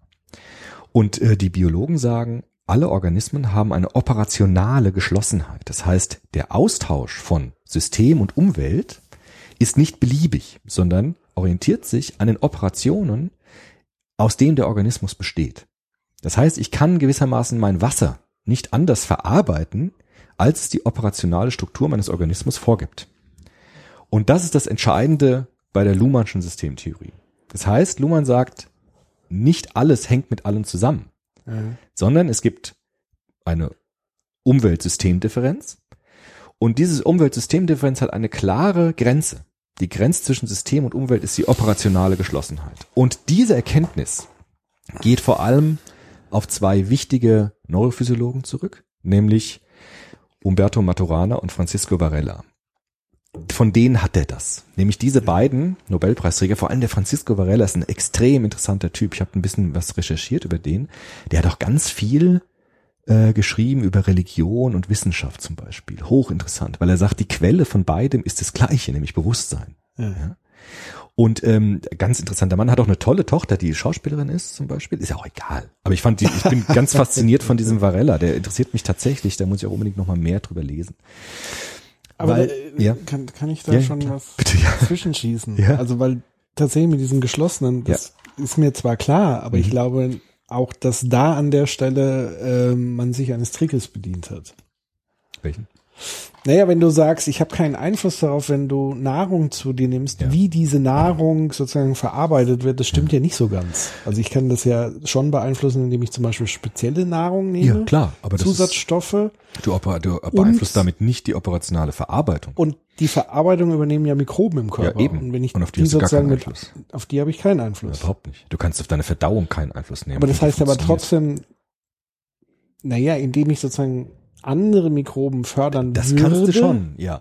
Du kannst steuern, was du hineinnimmst. genau, aber, da, Aber das das meinte ich ja mit dieser. Operation. Ja. Also die Operation der Verdauung, die Ja. lässt sich ja schon variieren. Nee, also die operationale Geschlossenheit der Verdauung lässt sich, du kannst in die Operation nicht eingreifen direkt. Du kannst versuchen, sie indirekt äh, Ja. zu irritieren oder zu vielleicht zu manipulieren, aber du kommst nicht direkt in die Operationen hinein. Du kannst deine Verdauung nicht direkt ändern. Das schaffst du nicht. Du kommst nicht in die Operationen ja, hinein. so, Ja, vielleicht nicht so schnell, aber evolutionär. Evolutionär also so verändert sie sich. Photosynthese Ja. und so. Also Evolutionär verändert sich alles. okay. Da verändern sich auch Strukturen. Da verändern sich natürlich auch Operationen. Die Operationen, würde man sagen, in der Biologie entstehen evolutionär. Sie bilden sich evolutionär heraus. Und genauso entwickelt sich nach Luhmann auch Kommunikation in der Gesellschaft. Es evoluiert. Das aber vielleicht Ja. dazu gleich noch Okay. was. Vielleicht noch kurz einen Satz zu Ja. Maturana und Varela, die beiden Nobelpreisträger. Die haben betont, dass Organismen als selbsterzeugende und auf sich selbst beziehende Systeme funktionieren. Das ist dieses Autopoetische. Sie haben das gemacht am neurophysiologischen System. Ich habe das nicht ganz verstanden, aber es ist, äh, glaube ich, so, dass Sie gesagt haben, die Reize, die wir aufnehmen über unser Sehvermögen beispielsweise, die bilden die Wirklichkeit ja nicht ab, so wie sie objektiv ist, sondern in unserem Hirn gibt es bestimmte Verarbeitungen dieser Lichtreize, die dann dazu führen, dass wir ein Bild von der Welt in uns aufbauen. Das ist ja auch der Grund der Konstruktivisten. Und das haben die sehr schön nachzeichnen können an der Hirnfunktion, dass sie gesagt haben, die Lichtreize, die entsprechen eigentlich gar nicht so sehr dem, was wir daraus machen. Aber das, was wir daraus machen, hängt nicht an den Lichtreizen, sondern an unseren operationalen Geschlossenheit des Gehirns. Auch beim Gehirn ist es ja so, da kommt ja nichts rein. Kannst ja nicht, und selbst wenn was reinkommt, zum Beispiel durch Medikamente und so weiter, kann ich damit auch die Operation nicht ändern, sondern ich muss ja auch dann bestimmte Stoffe auswählen, die anschlussfähig sind an die Operation des Hirns. Deshalb ist es auch so total unterkomplex, wenn Leute sagen, iss viel Vollkorn, weil dann tust du was für dein Gehirn. Das ist totaler Schwachsinn, weil das klingt so, als ob ich die Operation meines Hirns direkt ändern könnte durch das, was ich ihm zuführe. Kann ich natürlich überhaupt nicht.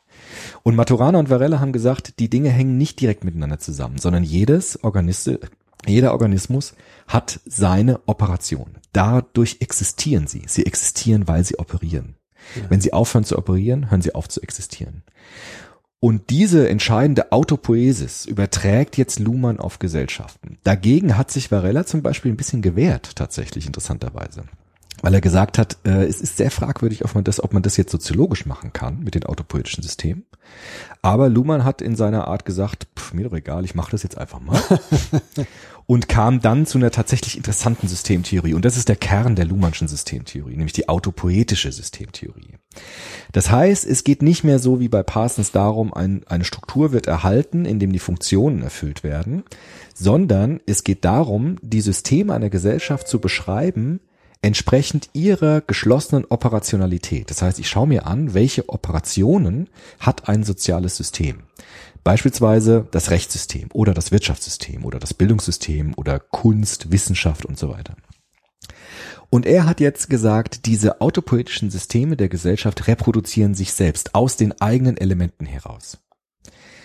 Das heißt, es gibt eine Selbstproduktion auf der Basis der eigenen Elemente. Leben produziert Leben zum Beispiel, Denken produziert Denken, Kommunikation produziert Kommunikation. Das heißt, er sagt, soziale Systeme bestehen eigentlich nicht aus Menschen. Jetzt kommen wir auf diesen personalen Charakter. Deshalb spielt der Mensch, das Subjekt spielt für Luhmann gar keine Rolle. Sondern soziologisch ist es interessant, sich in einem sozialen System nicht die Menschen anzugucken, die da arbeiten, ja, sondern sich die Operationen anzuschauen, die in einem sozialen Subsystem herrschen. Das ist in der Wissenschaft zum ist Beispiel so. Operation ist gleich wie Kommunikation? Kommunik äh, Operation, gesellschaftliche Operationen bestehen aus Kommunikation. Eine bestimmte Kommunikationsform ist das, was ein Subsystem ausmacht.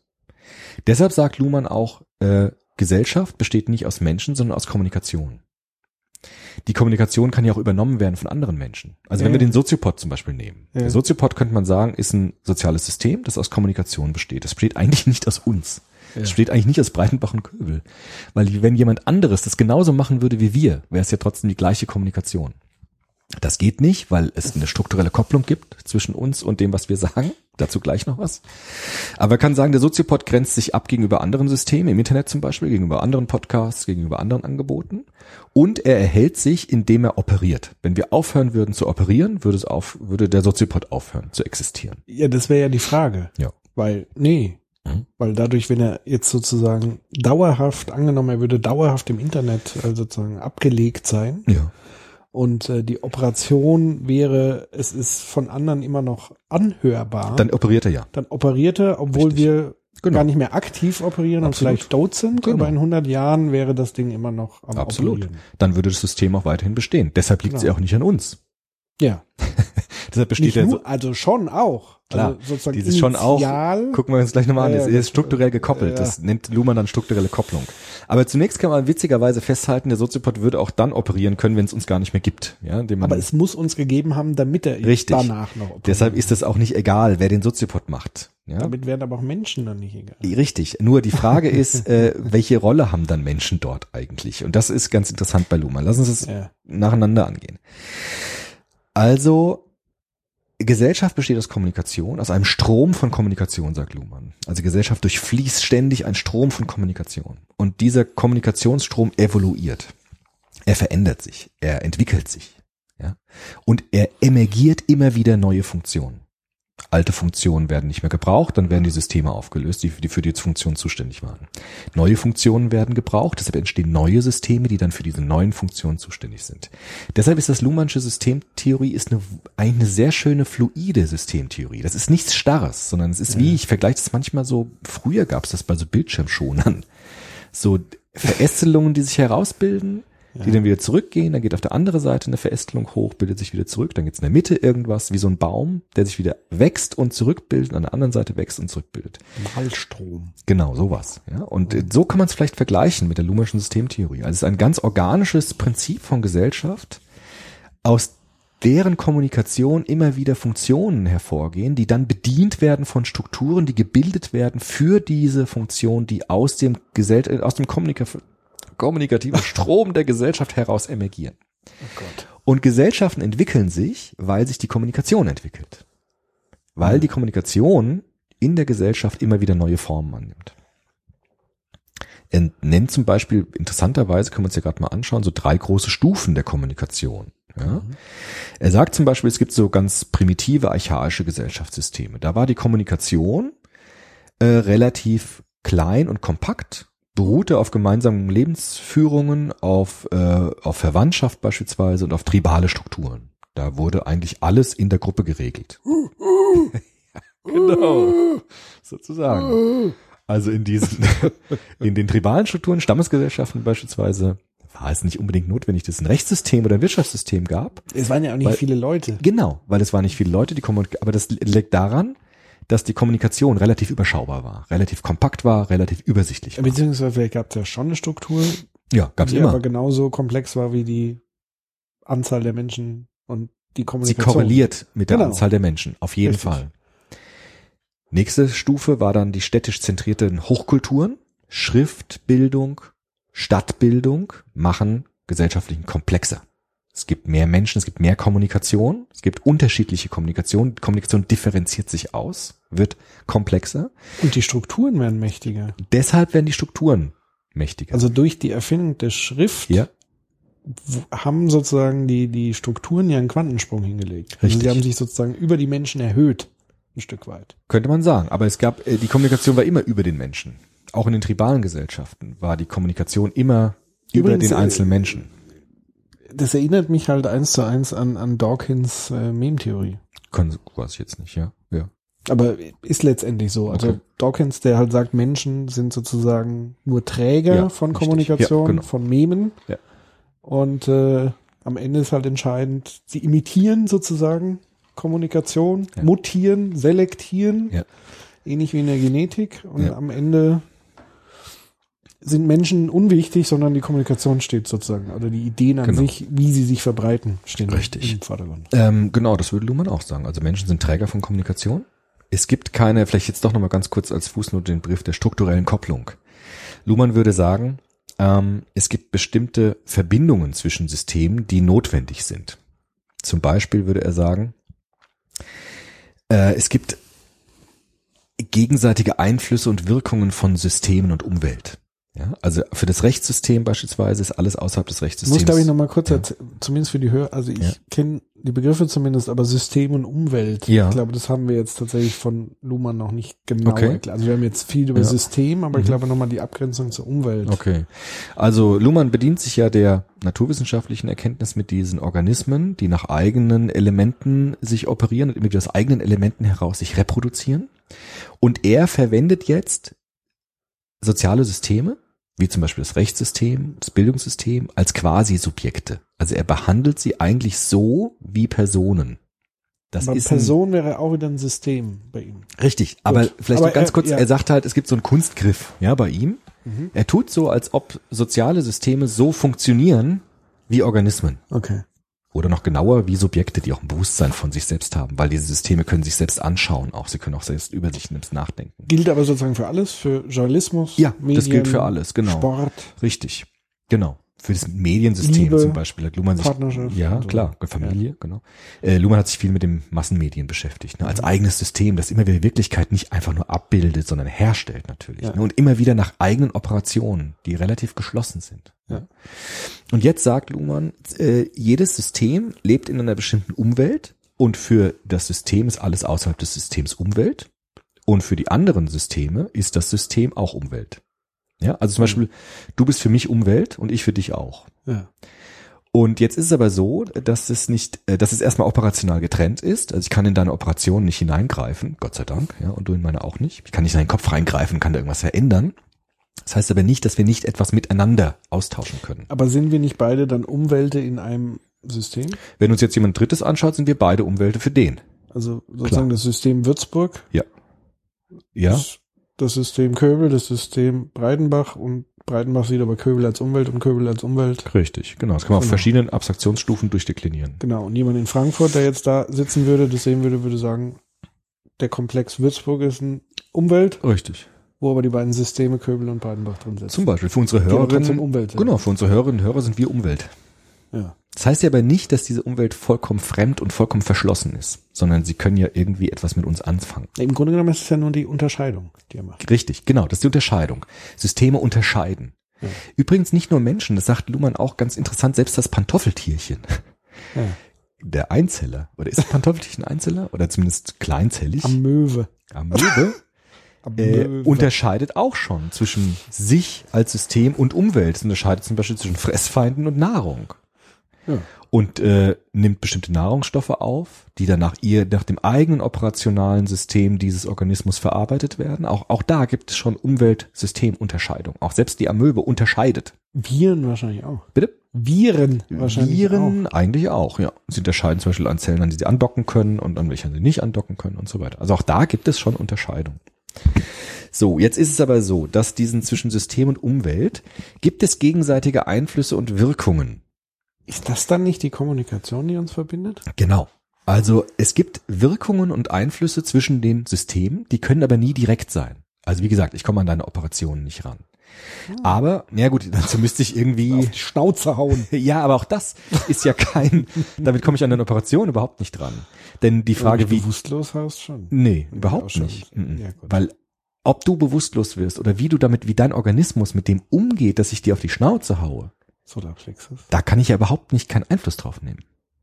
Ich kann nicht dafür sorgen, dass du, Bewusstlos werde. doch, indem ich die Einflüsse so äh, versuche, konzentriert zu machen, dass du gerade so vielleicht nicht bewusstlos wird, wirst. Aber dieses Bewusstloswerden, die Operation des Bewusstloswerden, da komme ich nicht direkt dran. Okay, aber du kannst sie auslösen. Ich kann sie auslösen, genau. Ja. Das heißt, wir haben ähm, Einfuhr und Ausfuhr von äh, Irritationen, könnte man sagen, mit Luma. Es gibt bestimmte, von der Umwelt her gibt es Irritationen, die auf das System kommen. Und diese Irritationen oder diese Reize der Umwelt werden verarbeitet entsprechend der operationalen Geschlossenheit eines Systems. Und jetzt sagt Luhmann zum Beispiel, es gibt strukturelle Kopplungen zwischen Systemen. Zum Beispiel gibt es, äh, sagt Luhmann, äh, zwischen Denken und Sprache. Denken und Sprache ist, Denken ist nicht das gleiche wie Sprache, Mhm. aber man kann ohne Sprache nicht denken. Du kannst ohne Sprache nicht denken. Ja, alles, was wir denken, ist gleichzeitig Sprache. Deshalb besteht zwischen dem System Denken und dem System Sprache eine strukturelle Kopplung. Die sind sozusagen miteinander verbunden, weil sie sich gleichzeitig entwickelt haben. Ist das wirklich so? Das ist so, ja. Wie, wie kann man das belegen? Wie was ich? Sprache und Denken? Ja, versuch mal zu sagen, wie du denkst ohne Sprache. Sozusagen. Ja, aber wenn ich jetzt zum Beispiel nicht sprechen kann. Bitte? Stumm, wenn ich jetzt stumm bin, beispielsweise. Nee, man denkt, okay, Ein sagen wir, gut, dann sagen wir? Symbole, also symbolische Ausdrucksgestalten, was ja Sprache ist. Also stumm, stumme Menschen haben ja auch eine Sprache, halt nicht die wörtliche Sprache oder die, Aber die es, geht jetzt nicht um den Sprechakt, Nee, es geht um, sondern um ähm, Symbolik. genau, Also um sprachliche die Symbole. Unterscheidung plus die Zuordnung von Objekten, Ja. wo wir zumindest einen Eindruck haben, das ist ein Objekt, das unterscheidet sich, das ist viereckig, Ja, es strahlt, das ist ein Bildschirm. ja, Aber ich brauche sozusagen den Begriff Bildschirm oder die Vorstellung, ja. die, die, die Konnektivität Ja. Zum Also, Gedanken, ja. um das zu formulieren. Ich denke immer in Symbolen, in, in, im Symbolsystem. Und das ist ja Sprache. Sprache ist ja ein Symbolsystem. Und ich kann nicht ohne Sprache, also ohne Symbolsystem denken, weil Denken beruht Aber es müssen auf jetzt sozusagen keine. Worte. Nein, was auch immer. Das können auch Zahlen sein oder Bilder sein. Aber alles das sind ja Symbole, alles das ist Sprache, könnte man sagen. Und jetzt sagt Luhmann zwischen dem psychischen System und dem sozialen System. Ja, zu dem, was wir äh, Individuen als psychisches System haben und der Gesellschaft. Das ist das nochmal, das hast du noch nicht erklärt, psychisches und soziales Ja, System. okay, also Luhmann sagt, ähm, Personen, wenn man sich ein, also Individuen sich anschaut, dann äh, lehnt Luhmann diesen alteuropäisch, wie er es selbst sagt, diesen alteuropäischen Begriff des Subjektes eigentlich ab. Weil alteuropäische Philosophie von Kant herkommend, ja, bis hin zu Habermas, den er auch noch so nennt, alteuropäischer Philosoph, die gehen ja davon aus, dass es Alte Europa. das alte, genau. Das alte Europa hat ja so einen Subjektbegriff hervorgebracht, ähm, das davon ausgeht, Subjekte wären so eine Einheit, die personale Einheit. Das ja? Ego. Das Ego, das Ich, ja, hatten wir noch, ja vorhin gehabt. Äh, was ist das Ich? Das Ich ist so eine personale Einheit, ein Subjekt, das Bewusstsein hat, das sprech vernunftfähig ist, sprachfähig ist und so weiter. Luhmann sagt jetzt aber, wenn wir die Systemtheorie der Autopoiesis jetzt an ein Subjekt anlegen, dann sieht man plötzlich, das Subjekt spaltet sich auf in ganz unterschiedliche Systeme. Es gibt zum Beispiel ein biologisches System einer Person, das ist mein Körper. Der funktioniert nach bestimmten Dingen, auf die ich überhaupt keinen Einfluss habe. Ich habe keinen Einfluss auf meine Verdauung, ich habe keinen Einfluss auf meinen Herzschlag, noch nicht mal auf meine Atmung. Ich kann versuchen, den Atem anzuhalten, schaffe ich vielleicht zwei, drei Minuten, dann ist vorbei. Weil es eine Automatik gibt, die dann übernimmt. Auf meine Verdauung habe ich keinen direkten Einfluss. Ich kann natürlich entscheiden, was ich zu mir nehme. Ja, aber das ist was ganz anderes als die Operationen, die dann passieren. Auf die habe ich keinen direkten Einfluss. Ja. Es gibt bei Menschen aber auch so etwas wie ein psychisches System. Die Gedankenwelt, die wir produzieren, die mentale Ebene, unsere Empfindungen, unsere, unsere Bedürfnisse, unsere Gedanken und so weiter. Und äh, es gibt äh, zum Beispiel auch ein soziales System, ja, der Austausch der Personen untereinander. Und so sagt Luhmann, ist die Person eigentlich ein, ein, ein, ein Amalgam aus ganz verschiedenen Funktionssystemen, die zusammen dann so etwas wie eine Person ausmachen, die aber eigentlich keine Einheit mehr ist, sondern aus ganz verschiedenen unterschiedlichen Systemen besteht, die ineinander greifen, sodass eine Person dann, äh, zumindest nach von außen, so aussieht, als sei es eine Einheit. Und das widerspricht natürlich ganz stark diesem kantischen Bild des, des, des autonomen Subjektes. Ja. Also das heißt, der automatisiert im Grunde Ja. genommen auch. Der atomisiert alles. Also Alles. er hat eine Radikalität, eine ganz starke, der Luhmann, nämlich eine radikale Funktionalisierung in der Betrachtung. Alles hat eine Funktion. Ja. Und er hat eine Radikalisierung in der Konstruktion. Eigentlich ein, schon ein radikaler Konstruktivismus in dem Sinne, es gibt Strukturen, die werden konstruiert, um bestimmte Funktionen zu erfüllen. Und so läuft im Grunde alles. Alles hat bestimmte Strukturen herausgebildet, um bestimmte Funktionen. Und bei uns ist es auch so. Wir haben eine bestimmte Struktur ausgebildet, um die Funktion der Verdauung, die bestimmte Funktionen zu erfüllen und so weiter. Und deshalb gibt es nicht dieses, diesen Begriff der Person in diesem empathischen Sinne, wie, wie es bei Kant noch gibt und so weiter. Ja, zumal wir ja selber aus zig äh, Millionen Organismen wieder Genau. bestehen. Die dann auch wieder sozusagen- bestimmte- Das, das Bild, die Wahrnehmung lässt Ja. uns sozusagen zu einem eigenständig handelnden Subjekt verschmelzen, Ja. das aber nicht ist. Wir sind eigentlich eine Summe aus Ja. anderen Organismen, anderen genau. Systemen, Geschichten, Das auch, genau, also ja. ja. Kommunikation, also nicht nur das, was wir jetzt gerade schnattern, Mhm. sondern wie wir erzogen wurden, sozialisiert wurden, Mhm. Kultur drumherum, Mhm.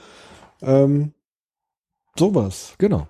Aber wir haben sozusagen die Illusion oder den Richtig, Eindruck, richtig, wir wären Richtig. von der Umwelt getrennte Richtig. Subjekte. Und warum haben wir das? Warum haben wir den Eindruck, wir sind getrennte Subjekte von der Umwelt? weil wir es gelernt haben. Nee, hat eine Funktion. Das hat eine Funktion. Es Es reduziert- Komplexität. So ist es. Und das Mhm. sagt Luhmann, der Subjektbegriff Das ist wäre ja schlimm, weil da müsste ich ja jede einzelne äh, Genau, Mikrobe in kannst mir es nicht unter Kontrolle überschauen. halten. Das Da ist ich das- ja wahnsinnig werden. richtig, das sind genau. Ja Neurosen, So die sich es. entwickeln. Das ist diese Komplexität. Und wir wollen die Komplexität reduzieren. Ja. Und der Subjektbegriff ist eine Komplexität von Reduktion, weil ich kann nicht alle Systeme bei dir sehen. Ja. Ich komme da ja auch gar nicht rein. Und deshalb kürze ich ab. Ja.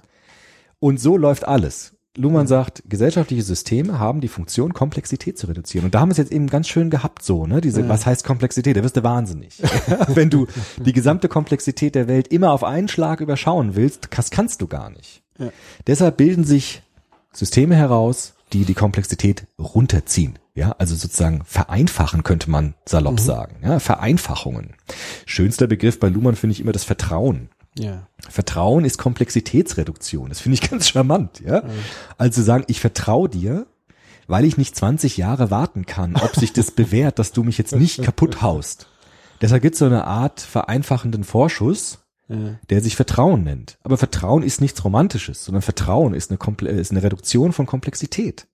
Weil ich nicht jetzt alles überschauen kann in dem Moment, reduziere ich das, vereinfache es und das nenne ich dann Vertrauen. Ja. Das ist eine sehr interessante Formulierung, die Luhmann da wählt.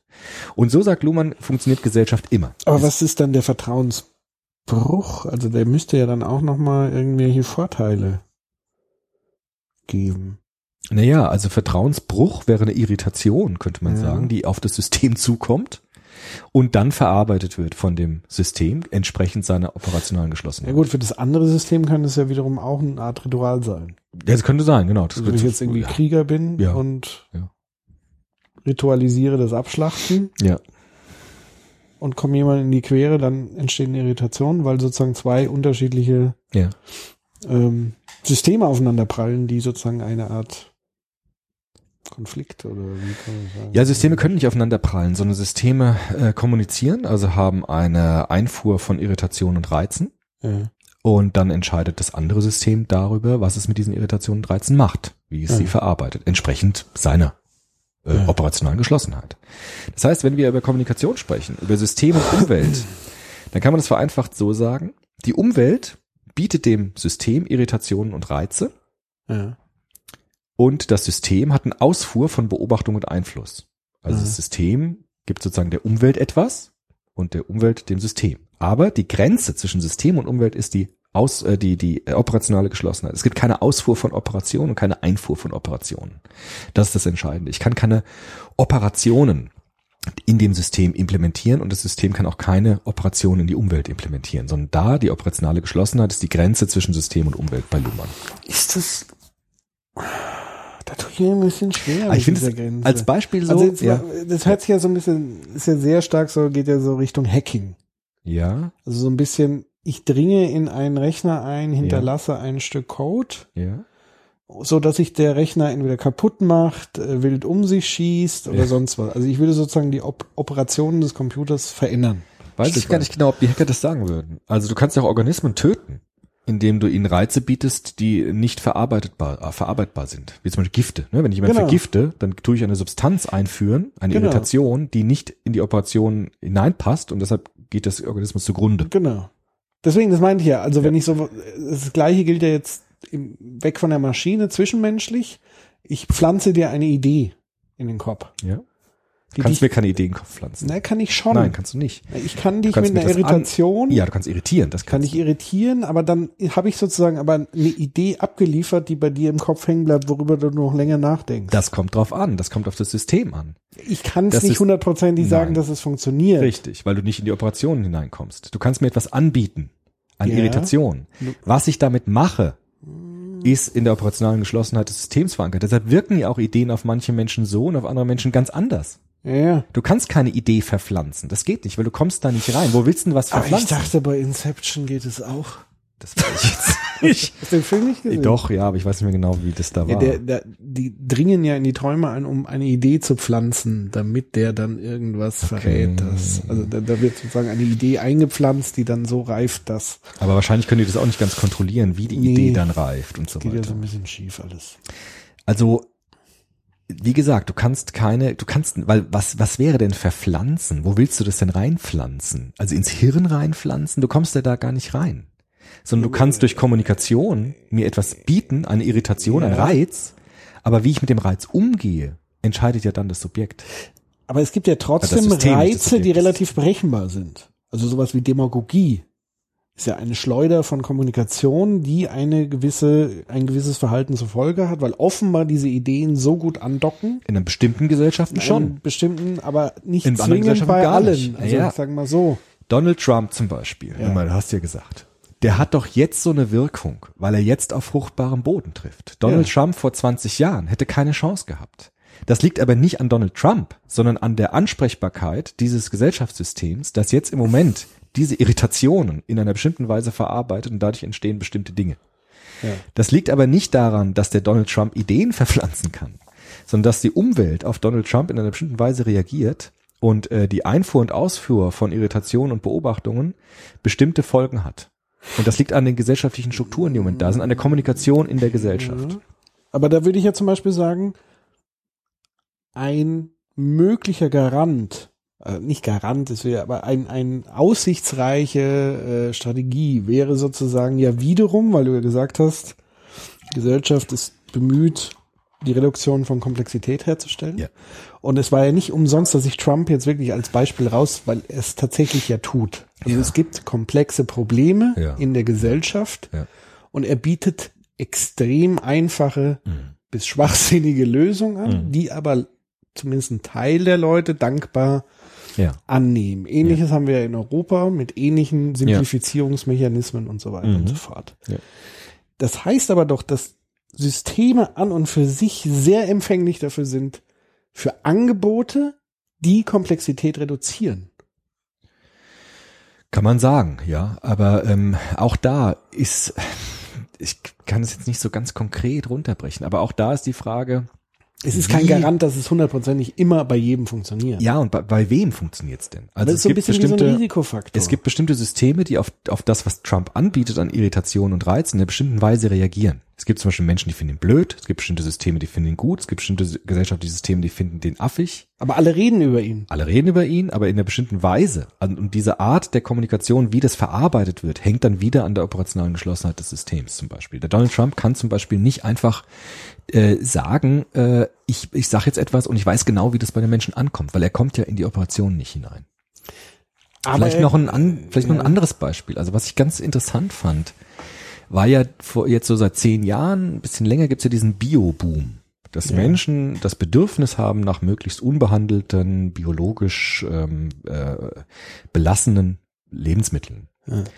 Das ist erstmal ein Reiz und eine Irritation, die auf das System trifft, das für die Lebensmittelproduktion zuständig ist. Ja. Jetzt kann man aber doch sehr schön beobachten, dass die Art und Weise, wie dieses System, das diese Lebensmittel produziert, damit umgeht, zum Teil überhaupt nicht dem entspricht, was diese Menschen wollten. Weil nämlich die Logik des Systems, die operationale Geschlossenheit des Systems darüber entscheidet, wie man mit diesem Reiz umgeht. Jetzt werden Bioprodukte auf den Markt gebracht, die zum Teil gar nicht bio sind. Es werden versucht, äh, Sachen zu produzieren, die vielleicht näher bio sind und es wird versucht, bio umzudeuten. Das heißt, auch da ist es so, dass dieser Reiz nicht einfach zu dem führt, was man wollte, sondern die operationale Geschlossenheit, das System entscheidet dann, wie es mit diesem Reiz umgeht. Und das kann sein, dass am Ende was ganz anderes rauskommt, als man eigentlich wollte. Und das ist das, was Herr Luhmann meinte. Also Aber entscheidet das System wirklich? das ist diese Analogie, die der Luhmann macht zwischen System und Subjekt. Dass er sagt, der Kunstgriff ist, Systeme so zu behandeln wie Personen. Als ob sie entscheiden, als ob sie kommunizieren. Das tun sie natürlich in dem Aber Sinne ist nicht. das dann nicht letztendlich alles Emergenz, aka Zufall? es emergiert. Und er würde sagen, es ist Zufall, weil Kommunikation evoluiert. Also Kommunikation entwickelt sich, andere Sachen bilden sich heraus, aber diese naive Idee, wir könnten intentional Gesellschaft verändern durch Proteste oder durch irgendwelche Forderungen, die ist naiv, weil diese gesellschaftlichen Systeme operational geschlossen sind. Ich komme da gar nicht direkt rein. Ah, Aber das ist ja auch fatal. Ja, das ist das, was er sagt. Nee. Also er bist- Luhmann, bist du äh, Luhmann sicher? würde, ja, Luhmann würde sagen, das ist ungefähr so, wie die Indianer Regentänze gemacht haben. Ja. Das ist für die Indianer gut, weil die fühlen sich handlungswirksam und glauben, sie können was und können was beeinflussen. Aber wir würden doch nicht wirklich annehmen, dass es regnet, weil die Indianer Tänze aufgeführt haben. ja Und genau so, sagt Luhmann, ist es bei gesellschaftlichen Protesten auch. Für die, die protestieren, ist es gut, weil die glauben, sie könnten was erreichen. Aber wie die Gesellschaft dann damit umgeht, ist damit überhaupt noch nicht geklärt. Naja, aber das ist ja schon. Ob das stimmt oder nicht, ist ja die Frage. Naja, aber es ist so schon ein. Unterschied. Also ich würde sagen, Protest ist ja sozusagen eine, eine Form der Kommunikation, um Kommunikation zu verändern. In der Absicht. Ja. Ein Regentanz, das bezieht ja schon, Regen ist ja, sage sag ich mal, ein, ein naturwissenschaftliches Phänomen. Ja. Könnte man jetzt sagen, ist auch eine Form der Kommunikation, aber. Ja, was der Luhmann meint, meinte, wäre einfach dieser, Aber was ist zum Beispiel mit, mit den Chinesen, die es regnen lassen können? wer kann es regnen lassen? Ja gut, das, war, das weiß ich nicht. Was der Luhmann mit dem Bild meinte, ist doch die, die für der weiß Versuch, schon, er meint. Komplexität zu reduzieren, indem die Indianer, das heißt die Indianer, klingt so rassistisch, weiß, was man, die, die Indianer, also indem es Menschengruppen gab, die gedacht haben, sie könnten durch relativ einfache Kommunikationsmittel äh, diese komplexen Wirkungen herstellen. Und das, sagt Luhmann, ist genauso naiv, wie wir heute davon ausgehen, nicht mehr davon ausgehen können, dass wir gesellschaftliche Strukturen intentional als Subjekte einfach so verändern können. Weil durch die Differenzierung unserer Gesellschaft sind so viele Subsysteme entstanden, die nach eigenen operationalen Okay. Dingen funktionieren, in die ich ja nicht reinkomme, dass ich nichts anderes machen kann als Irritation und Reize, aber ich habe keine Garantie dafür, was damit dann gemacht wird in den Systemen, die ich beeinflussen will. Und das ist das Entscheidende bei Das- Luhmann. Und ich glaube, dass er damit nicht ganz Unrecht hat. Mal so nebenbei. Das, ja, da. Zum okay. Beispiel, interessant, noch ein ganz kurzes Beispiel, Ja. weil ich möchte, weil der Punkt ist wichtig, also ist, ist glaube ich, wahrer, als man jetzt so denkt. Der wirkt so kontraintuitiv. Wunderbares Beispiel. Äh, die Protestsongs der 68er. Bob Ja. Dylan, John Baez und so weiter. Ja, wir wollen die Welt verändern und so. Wir wollen alle Brüder und Schwestern werden und so weiter. Was kommt? Die Plattenindustrie kommt. Und die Plattenindustrie funktioniert nach ganz anderen operationalen Codes, als die das wollten. Das heißt, es gibt eine Vermarktung, es wird zur Ware, es wird in den Kreislauf des kapitalistischen Systems hineingenommen und dieses kapitalistische System mit ihren Operationen entscheidet, was mit diesem Reiz geschieht. Und das ist natürlich was ganz anderes, als diese Sängerinnen und Sänger damals wollten. Und daran sieht man, dass man nicht einfach sagen kann, wir machen das jetzt und dann kommt das dabei raus, sondern wir machen das, dann gibt es Systeme, die nach ihren Operationen das verarbeiten, dann kommt am Ende was ganz anderes raus, als ich eigentlich wollte. Aber das heißt aber nicht, dass sozusagen ähm, die, der Versuch der Aktivität ganz umsonst wäre. ähm, weiß es man gibt nicht. sozusagen, ja, aber es gibt, ja eben weiß man nicht. Weiß man nicht. Es, es klang jetzt gerade so, deswegen auch das Beispiel mit den äh, Regenmacher-Tänzen, Mhm. weil da ist es ja ganz klar, dass es definitiv nicht passieren wird. Weil sozusagen, das ist ja immer nur eine Interpretationsleistung. Ja, also entweder es regnet, dann kann ich sagen, ja, es regnet deshalb, weil ich gut getanzt habe. Es hat nichts damit zu tun, aber die Frage ist natürlich schon, wenn ich sage, ich glaube schon, dass es einen Unterschied macht, ob es Protestbewegungen gibt oder nicht in der Gesellschaft. Also das ist sozusagen ein Teil Ja. Der Systemstabilisierung ist und wer weiß, was wäre, wenn es gar keinen Proze Protest mehr gäbe. Natürlich. Sagen wir mal so. Ja. Also ich will sozusagen den Eindruck äh, vermeiden, dass es völlig schwachsinnig wäre, äh, Protest Natürlich. an den Tag zu legen. Um Aber darum, auf der der anderen Seite sagt. natürlich, wie du sagst, dieses Ja. Naive. Naiv zu Wir gehen sein. jetzt alle mal auf die Straße und dann wird die Welt besser. Genau, das funktioniert Oder genauso, wir, wir kaufen jetzt alle Bio, dann wird Ja. alles besser. Oder Natürlich nicht. Wenn alle Veganer und dann wird die Welt genau. besser, so wird es nicht funktionieren, weil natürlich die Industrie darauf reagieren wird, mit ihrer Art darauf zu reagieren. Ich glaube, dieses Beispiel mit dem Regentanz ist deshalb krass, weil es überhaupt keine strukturelle Kopplung gibt zwischen dem Tanz und dem Wetterphänomen. Ja. Aber es gibt ja, habe ich Naja, noch für für, die Leute, die es machen, schon. ja, für die ist es auch gut, sagt der Luhmann. Die sollen es ja auch weitermachen. Ja. Weil die fühlen sich auch gut dabei, die fühlen sich handlungswirksam. Aber als Beobachter der ganzen Sache kann man sagen, es hat nichts damit zu tun, weil es überhaupt keine strukturelle Kopplung dieser beiden Phänomene Jetzt weiß ich aber, warum Jedoch manche den ist- gehasst haben. ja klar, der hat war der ganz große Spielverderber für die 68er, weil er gesagt hat, ihr seid alle naiv. Ja? Luhmann hat sich auch selbst als soziologischen Aufklärer bezeichnet, indem er gesagt hat, indem er uns gezeigt hat, wie komplex eigentlich Gesellschaft funktioniert und dass nicht alles mit allem zusammenhängt und dass man nicht sagen kann, ich mache jetzt A und dann kommt B bei raus, sondern er gezeigt hat, wie diese Systeme miteinander interagieren und dass man gerade nicht in die operationale Geschlossenheit eingreifen kann. Aber er hat ja schon gesagt, es gibt diese strukturelle Kopplung zwischen Systemen. Und die ist umso stärker, je äh, gleichzeitiger und wechselseitiger sich Systeme entwickeln. Zum Beispiel hat er gesagt, es gibt das psychische System, unsere Gedanken, und es gibt das ähm, biologische System, unser Hirn mit seinen Strukturen. Die haben sich äh, sozusagen auseinander heraus entwickelt und sind deshalb ganz, ganz eng miteinander gekoppelt. Er nennt diese ganz enge Kopplung auch Interpenetration. Das heißt, in diesen ganz eng miteinander gekoppelten Systemen kann ich natürlich ganz viele Beeinflussungen machen. Deshalb wirken Schmerzmittel.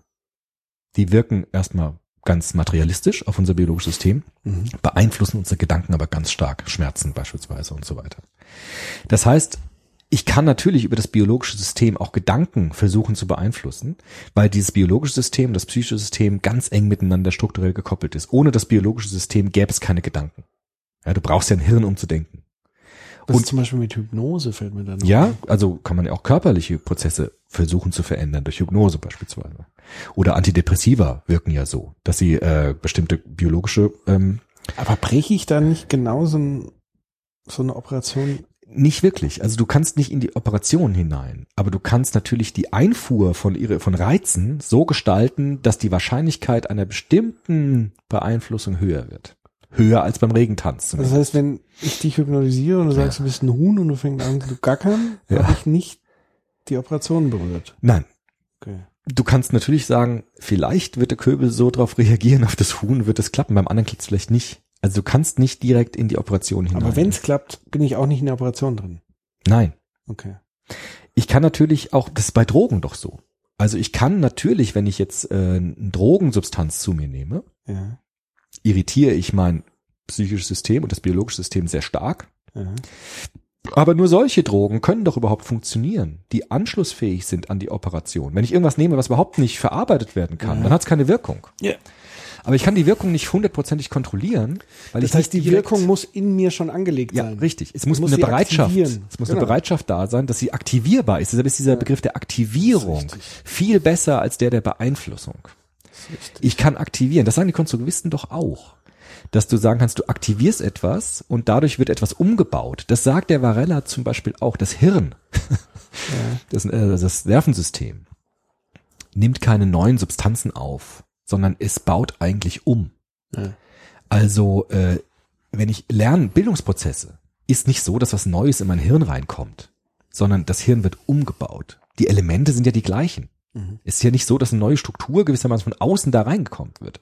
Aber eine neue Struktur bildet sich vielleicht, indem eine Struktur umgebaut wird und plötzlich eine neue Struktur im Hirn da ist. Und das meint der Varela mit dieser Geschlossenheit des Systems. Also ich kann etwas versuchen zu aktivieren. Ich kann versuchen, etwas anzureizen, sich neu zu strukturieren, sich umzubauen, dass etwas von hier nach da kommt, ja. Aber in diesem geschlossenen, da kann ich nicht direkt eingreifen.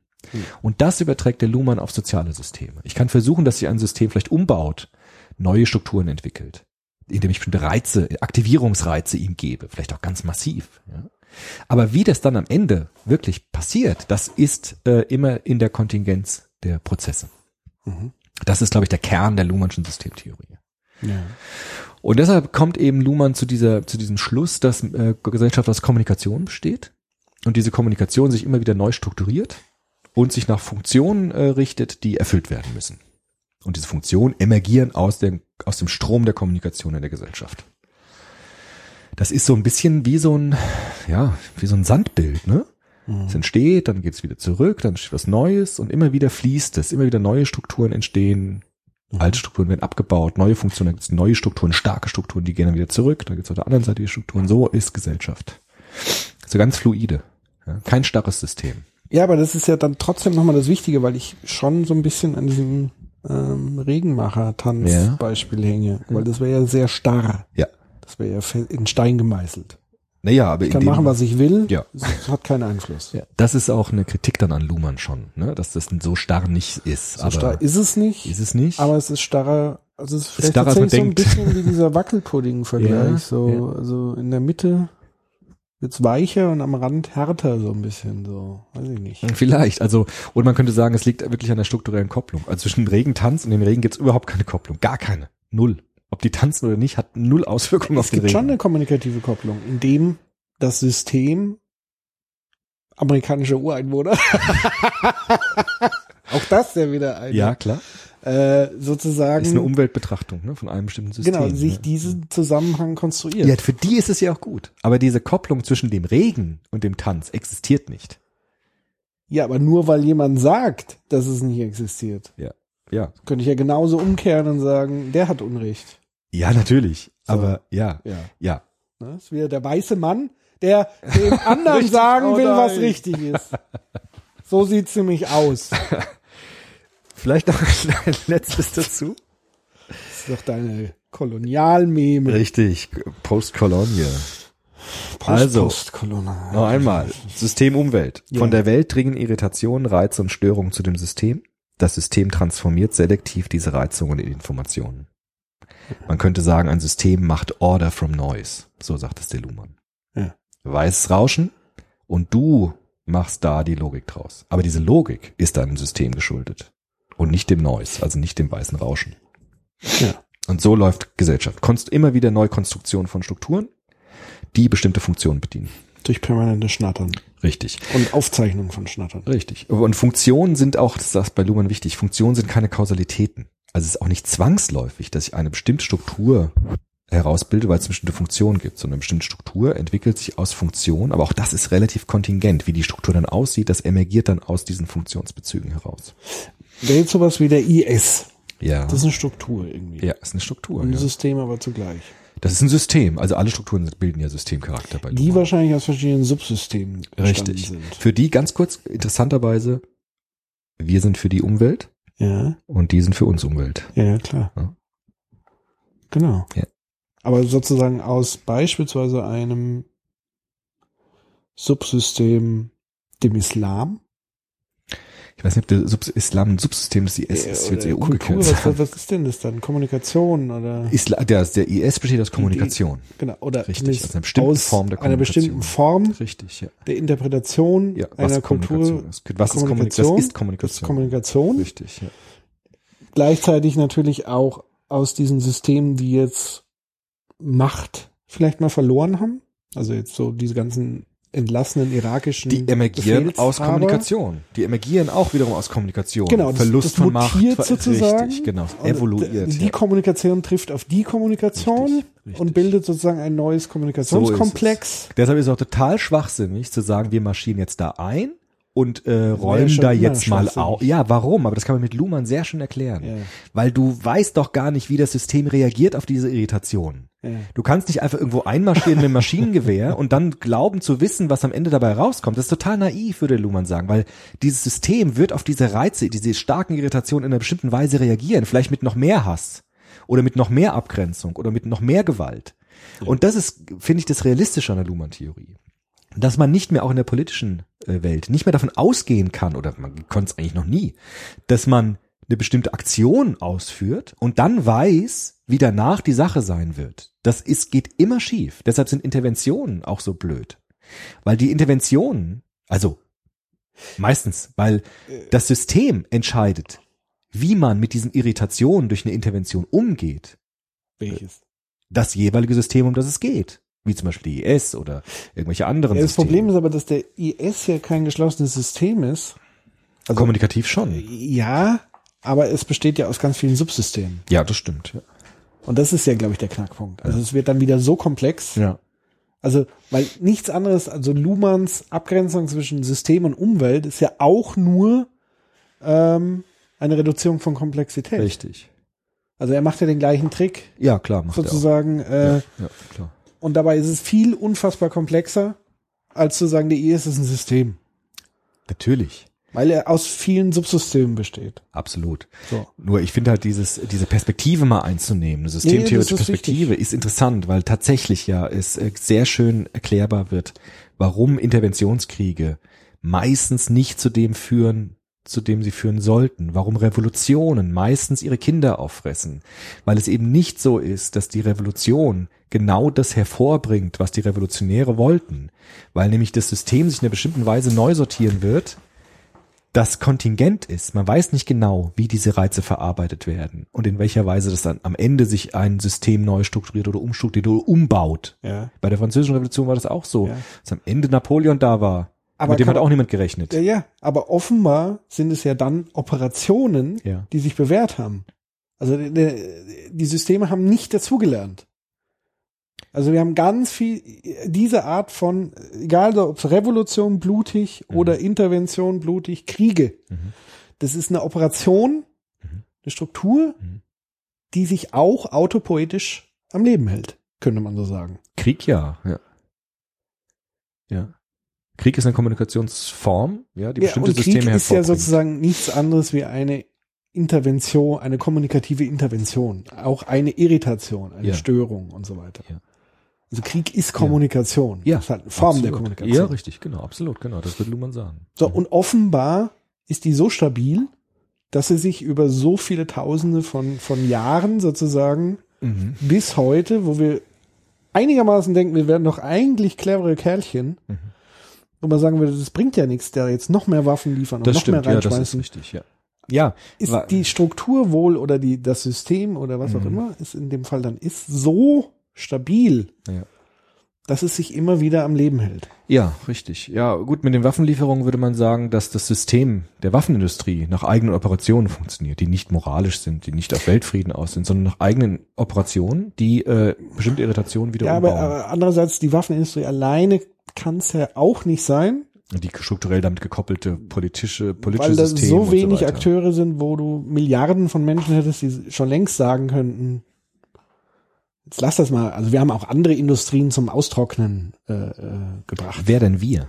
Wer ist denn wir? Ja, oder äh, Die Kommunikation evoluiert und das wird bestimmte ja, Funktionen ja, hervorbringen. Oder sagen wir mal, die bestimmte nicht. Kommunikation hat es auch geschafft zu evaluieren, äh, zu, zu Die Kommunikation äh, will nichts, sondern es gibt einen Strom von Kommunikation, Ja. der bestimmte Dinge hervorbringt und andere nicht. So sieht es der Luhmann. Also das muss man sehen. Ja, ja, ja, ja, der Luhmann ist nicht der Habermas. Der Habermas Ja, ja, würde jetzt ja. sagen, Ich richtig, sag aber- richtig, richtig, Ja, wir ja, müssen ja. hier und so, ne? Und wir müssen hier verhindern und so. Aufklärung und Mündigkeit.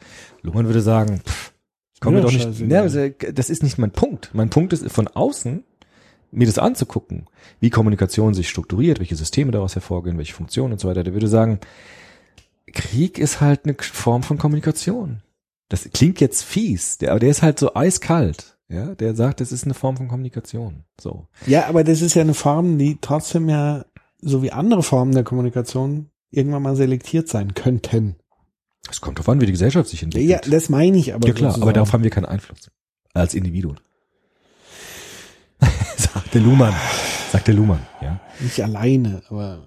Ist, das ist ja auch der Ansatzpunkt dann der Kritik. Also es gibt viele Soziologen, wie zum Beispiel Hans Joas oder so, der auch einen schönen Text über Luhmann geschrieben hat. Der hat übrigens seine Vorlesung verschriftlicht. Finde ich super, als das Buch rausgebracht. Ja. Der Joas, Joas. ja. Hat Vorlesungen gehalten über Sozialtheorien, hat die dann verschriftlich ans Buch rausgebracht. Gibt Ja, ja, es sollen ja so. Leute äh, geben, die das so. machen. aber egal. Gab es ja eh mehrere. Ja, natürlich. Ja, ja, gut. Der hat aber auch gesagt, ähm, es scheint ja nicht so zu sein, weil wenn der Luhmann recht hätte, vielleicht kommen wir jetzt, weil ich wollte die Kritik ganz zum Ende machen, weil es ist schon schwer Aber wir genug, sind noch dass, gar nicht am Ende. ich weiß, es ist, Ja, weiß ich nicht. nee, also schon, ich, man könnte noch was, also, Ja, Mach ruhig noch. Es ist nämlich schwer genug, den Luhmann mal so ein bisschen zu verstehen, was er wirklich im Kern meint, weil über Luhmann gibt es so vieles und jetzt sind wir, glaube ich, schon schön am Kern dran mit diesen autopoetischen Systemen. Vielleicht noch ein Satz zu Sozialisation und Erziehung, weil wir darüber ja auch, ich bin ja Pädagoge und wir reden ja, auch über Erziehung. Der Luhmann hat ein ganz spezielles, in, interessantes Sozialisationsbild. Er sagt nämlich, Sozialisation ist immer Selbstsozialisation. Erziehung heißt, du bietest einem System bestimmte Reize, bestimmte Irritationen das System verarbeitet diese Informationen nach den eigenen operationalen Geschlossenheiten. Das heißt, auch in Erziehung und Sozialisation gibt es ein hohes Maß an Kontingenz. Du weißt nie genau, wie die Informationen, die du da ausführst oder die Reize ausführst, wie die aufgenommen werden von dem bestimmten System, an die es kommt. Das sehe ich bei meinen Studenten immer sehr schön, ja. Für manche ist das total spannend, manche schlafen ein. Das hängt davon ab, weil die Reize unterschiedlich verarbeitet werden. Und manche brauchen andere Reize als andere. Oder weil halt, wenn man sich Lernen sozusagen so ein bisschen als Netzwerk Ja. vorstellt, gibt es sozusagen Anknüpfungspunkte, die manche haben und manche nicht. Genau. Also das heißt, wenn, Ansprechbarkeiten. wenn, du sozusagen Begriffe verwendest, die ich noch nie gehört habe, schalte ich ab. Ja. Wenn aber andere diese Begriffe intus haben, Ja. dann hören sie zu, weil da ist dann der Anschluss, die Anschlussfähigkeit vorhanden. Mhm. Und damit kann ich sozusagen mein, mein Wissensnetz weiter spinnen. Mhm. Und das macht mir ja Spaß. Genau. Im Ja, Zweifel. wenn das, wenn das Wenn es System, möglich ist. wenn es dem System Wenn Spaß ein macht, schon. Bruch ist Ja. und ich sozusagen nicht diesen Link herstellen kann zwischen Dann- dem, was der Köbel da vorne wieder äh, schwafelt, Oder es kommt ganz anders an, als du dachtest. Genau. Plus dann noch Tagesform, habe ich gestern gesoffen oder nicht Klar. oder sowas. Dann habe ich halt unterschiedliche Effekte. Das So ist ist richtig. es, genau. Und so ist es bei Erziehung wahrscheinlich ähnlich. Also, Absolut. oder beziehungsweise sowas, wo das System Kind vom System Eltern in das System Schule zum Beispiel wechselt. Ja, genau, das ist interessant. Wie geht's Genau. mit den Irritationen um? Also Hängt natürlich die eine ist es furchtbar, fällt es furchtbar einfach, Genau, anders schwer, andere schwer, Richtig. andere kommen gar nicht klar. richtig. Und so Und interessant nochmal, man kann es auf verschiedenen Ebenen sehen, wie geht das System Familie damit um, dass ein Kind zwischen die Schule kommt? ja, Weil das System Familie muss das nämlich auch wiederum verarbeiten, diese Irritation, ja. gemäß den Strukturen, die die Familie herausgebildet hat als System. Das Ja. heißt, die Systemtheorie kann man auf ganz verschiedenen Ebenen anwenden. Ja, Ja. Zum Beispiel bei Familientherapie hochinteressant, dass man sagt, es gibt ein System, das auf Stabilität aus ist, auf Kontingenzreduktion natürlich, und dadurch bestimmte Individuen in einer Familie zum Beispiel Krankheitssymptome entwickeln. Aber das ist nicht die Krankheit dieses Individuums, sondern es ist ein Symptom, das die Familie herausgebildet hat, um Komplexität zu reduzieren zum Beispiel. Und deshalb Strukturen entwickelt hat, die so eine Balance herstellen. Deshalb auch familientherapeutisch kann man Reize, Irritationen anbieten, damit das System sich umbaut und ein Individuum zum Beispiel von Krankheit entlastet wird. Genau. Und dann könnte man das von außen als Heilung sehen, ist es aber eigentlich gar nicht systemtheoretisch, sondern einfach ein Umbau, der aufgrund bestimmter Irritationen erfolgt. Man könnte sagen, ein Freund von mir ist ja Systemtherapeut, der sagt, das ist wie ein Mobile. Du tippst oben was an und dann wird sich schon was ändern, aber du weißt nicht genau was. Ja? Aber du kannst halt schon hoffen, dass sich das so ändert, dass am Ende für das subjektive Befinden der Mitglieder besser ist als vorher, aber das weißt du nie genau. Ja, beziehungsweise der spannende Ansatz ist ja, der geht ja dann auch wieder Richtung Luhmann, wenn es, wenn ich sozusagen eine, angenommen, ich habe sowas wie eine kaputte Familie Mhm. oder sowas wie Sucht. Gibt es übrigens bei Systemen gar nicht, aber gut. Ja, da ist ja sozusagen die Wertung außen vor. Richtig. Aber dieses, aber, aber die Systemik würde sagen, dieses System, wie es besteht, also der, der saufende Vater, die duldende, versteckende Mutter und das leidende Kind, Ja. bilden eine, Ja. ein System, was Richtig, in stabil sich stabil. Genau. ist Ja, und eine richtig. Funktion Richtig. für alle Beteiligten So erfüllt. ist es, genau, genau, genau. Das ist systemisch gedacht. Genau. Mhm. Und das heißt, es ist nicht gewertet. Für, für andere außen mag es ganz schrecklich und schlimm sein. Viele leiden da aber auch, Ja. aber das System ist trotzdem so stabil. Richtig. Das keiner Dass es sich erhält. Genau, das ist systemtheoretisch gedacht. Genau. Und das heißt, die Irritation wäre beispielsweise, Mutter verlässt Familie. Dann wird sich das Dann System wird neu es strukturieren. radikal strukturiert. Ja, aber man richtig. weiß nicht, ob Weißt du nicht dann wie? Vater säuft sich tot oder Oder hört auf zu saufen und geht auf der Arbeit nach. so weiter. Das Genau. entscheidet dann wiederum die Aber das Systeme heißt, dass- der Person, die operational genau. geschlossen Aber das heißt, dann ist die Irritation im Moment Ja. wichtig. Ja, absolut. Der Luhmann würde ja gar nicht Aber sagen, das, hie- das hieße ja wieder übertragen auf Protest. Wenn Ja. man Protest Ja, als Form richtig. der Irritation ist nimmt, wichtig, ist wichtig. ist wichtig, Absolut. um Systeme anzupieksen. Anzupieksen, sich umzubauen. Genau. Aber du weißt nicht, ob ob Aber du es weißt besser nicht, ob wird. die Systeme dann noch richtig. radikal So. Polizeistaat Richtig, ja. tendiert oder ob es sich ins Liberale bewegt. So ist es. Genau, das Na ist Gott jetzt, das, das, so ist es, glaube ich. Ich glaube, so hat Luhmann Ah, gemeint. jetzt geht's mir auch besser. Jetzt fallen einem tausend Beispiele ein, natürlich, ne? Armenien-Resolution zum Beispiel. Was? Also Das- Türkei. Ja, Ja. Armenien-Resolution des Bundestages. Das ist eine Irritation. Die Frage, wie wirkt es jetzt? Ja. Wird es dadurch schlimmer? Wird es dadurch besser? Das ist erstmal nicht wirklich absehbar. Hat ja auch viel überrascht, dass dann so Proteststürme kamen und so weiter. Ja. Hätte man nicht gedacht. Ja. Aber das, was du jetzt gemacht hast, ist Aber es hatte ja schon eine Auswirkung. Also Ja, die, ja. Die, die erste, Aber du weißt nicht, welche. sozusagen, du weißt nicht welche, aber die erste, die es ja schon mal positiv hatte, war, dass zum Beispiel Deutschland auch ein Genozid in den 20er Jahren in Genau, richtig. Das, das, das äh, hat sich da umgebaut. Genau. Oder auch der Böhmermann, ne?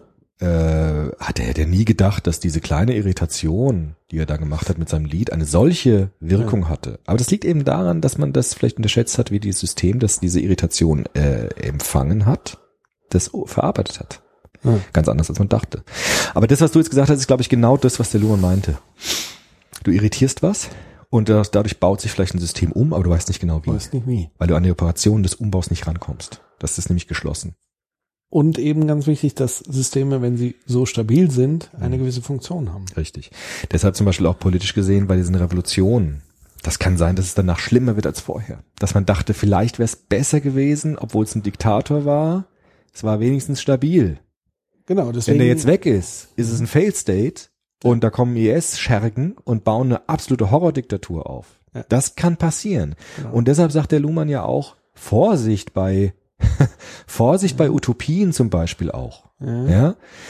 War auch so ein Utopiekritiker, der gesagt hat, du weißt nicht, was am Ende da rauskommt, wenn du das machst. Klar. Ja. Ja, ja, aber Auch, das, ja. das ist aber wiederum auch der Grund, warum sich Deutschland gerade gefühlt in so einem Mehltau Ja. befindet. Ja. Eben mit der Geschichte im Nacken. Mhm. Wir wissen, was im Ostblock passiert ist, Mhm. mit dem Kommun also mit der einen Ideologie. Wir wissen, was bei uns selber passiert ist, mit der nationalistischen, nationalsozialistischen Ideologie. Mhm. Beides sind, waren große Revolutionen, große Umwälzungen. Ähm, und deswegen verharrt man sozusagen im, im, im Grunde genommen so ein bisschen im Schweigen Ja. und nimmt das Und da ist ja Angela Merkel die beste Repräsentantin des sozusagen des Ausharrens, Mhm. des keine Experimente, kein überhastetes Mhm. Ding und dennoch kommt eine Welle der riesigen Irritation auf uns Mhm. zu. Ja, klar. Nämlich zum Beispiel in Form der Flüchtlingsproblematik. Zum Beispiel. Die wiederum resultiert aus einer Politik, einer total fatalen Kolonialisierungspolitik Zum beispielsweise. Beispiel. So Intervention im. Nahen Osten militärisch und so weiter und so fort. Genau. Und das sind Kommunikationsstrukturen, die dann solche neuen Strukturen hervorbringen, weil neue Funktionen entstehen, die dann bedient werden und so weiter. Und so ist es im Prinzip nicht vollkommen durchschaubar. Das ist das, was der Luhmann halt damit sagt. Womit er ja auch irgendwie recht hat. Ja. Vielleicht noch als Ergänzung, was ich vergessen habe zu sagen. Die operational, die Operationen, aus denen Systeme bestehen, Systeme bestehen aus Operationen, haben wir gesagt. Was ist denn zum Beispiel eine Operation? Genau. Äh, die funktionieren immer äh, mit, mit zwei Codes. Also die funktionieren immer so, äh, Piep, piep. genau. Null und eins sozusagen. Ja. Also das Wirtschaftssystem hat den Code Zahlen, nicht Zahlen zum Beispiel. Zahlen nicht. Das ist das, der Zahlen. Code des Wirtschaftssystems. Zahlen oder nicht Zahlen zahlen. oder nicht zahlen. Also entweder, ja, entweder Geld zahlen oder eben Geld nicht zahlen. Das also ist nicht der Geld Code. bekommen und Geld geben. Ja, genau, wenn man Geld bekommt, zahlt ihr ein anderes System. Ne? Okay. Zahlen, nicht zahlen ist der Code der Kommunikation der Wirtschaft, ist Zahlen, nicht zahlen. Der Kommunikationscode der Wissenschaft ist wahr, unwahr. Heißt nicht, dass das wahr ist, was sie sagen, Ja. aber das operational geschlossene Ding von den Wissenschaftlern ist wahr, unwahr. Ja. Das operational geschlossene System äh, der Religionen beispielsweise ist Immanenz und Transzendenz. Ja. Das heißt, alle Systeme bauen so bipolare Codes auf, nach denen sie funktionieren Ja. hat der Luhmann gesagt. Sehr clever, weil er gesagt hat, es ist, es läuft immer nach einer Operation, die an zwei 01 binären Codes quasi sich orientiert und dadurch abläuft. Ja. Das als Ergänzung. Bei Medien wäre es dann Ja, Medien gibt's auch. sehen und nicht sehen. Ja, sowas. oder ja, Rezeption. Rezeption Sowas, und ja. Hat er auch, glaube ich, so gesagt. Ich bin mir nicht ganz sicher, aber Rezeption. sowas wäre das, ja. Könnte man sich überlegen, ne, welches System wie Nö, funktioniert. genau. Ne? Das als Ergänzung dazu. Okay. Ich finde bei, bei Wissenschaft, meinem System, wo ich arbeite, finde ich es hochinteressant. Da kann man nämlich sehen, dass Wissenschaft nicht aus Menschen besteht. Ich bin ja auch nicht nur Wissenschaftler. Ich bin Freund, ich bin Bürger, ich bin Longboarder, ja. Es kommt darauf an, in welchem Sozialsystem ich mich bewege. An der Uni muss ich die ganzen Longboard-Sachen ausklammern, interessiert da kein Schwein, wird zu Irritationen führen. Ja. Dort bin ich Wissenschaftler, weil ich meine Kommunikation dort einschränke, Komplexität reduziere und die Kommunikation der Wissenschaft bediene. Ja. Das ist Wissenschaft. Wissenschaft ist eine Kommunikationsform. Die besteht nicht aus Menschen, sondern es besteht aus Menschen, die bereit sind, diese Kommunikationsform zu operieren. Ja. Wenn ich das nicht mehr mache, macht es jemand anderes dann später. Aber es ist natürlich nur eine Form von Wissenschaft. Naja, die Form, die sich herausgebildet hat in unserer Kultur, in unserer Gesellschaft von Wissenschaft.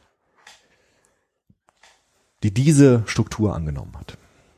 Genau, angenommen sozusagen diese Struktur würde infiltriert von Halodris, Ja, dann könnte sie sich ja verändern. Dann würde sie sich umbauen. Oder sie würde die Halotris exkludieren, je nachdem.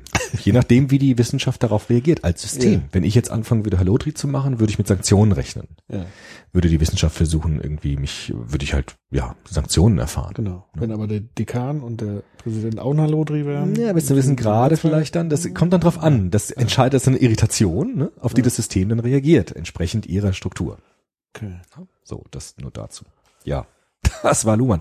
Jetzt können wir zur Kritik ein bisschen kommen, vielleicht. Ja. Wie gesagt, es gibt Luhmannianer, die jetzt sagen werden, sag mal, ihr beiden habt ja gar nichts verstanden.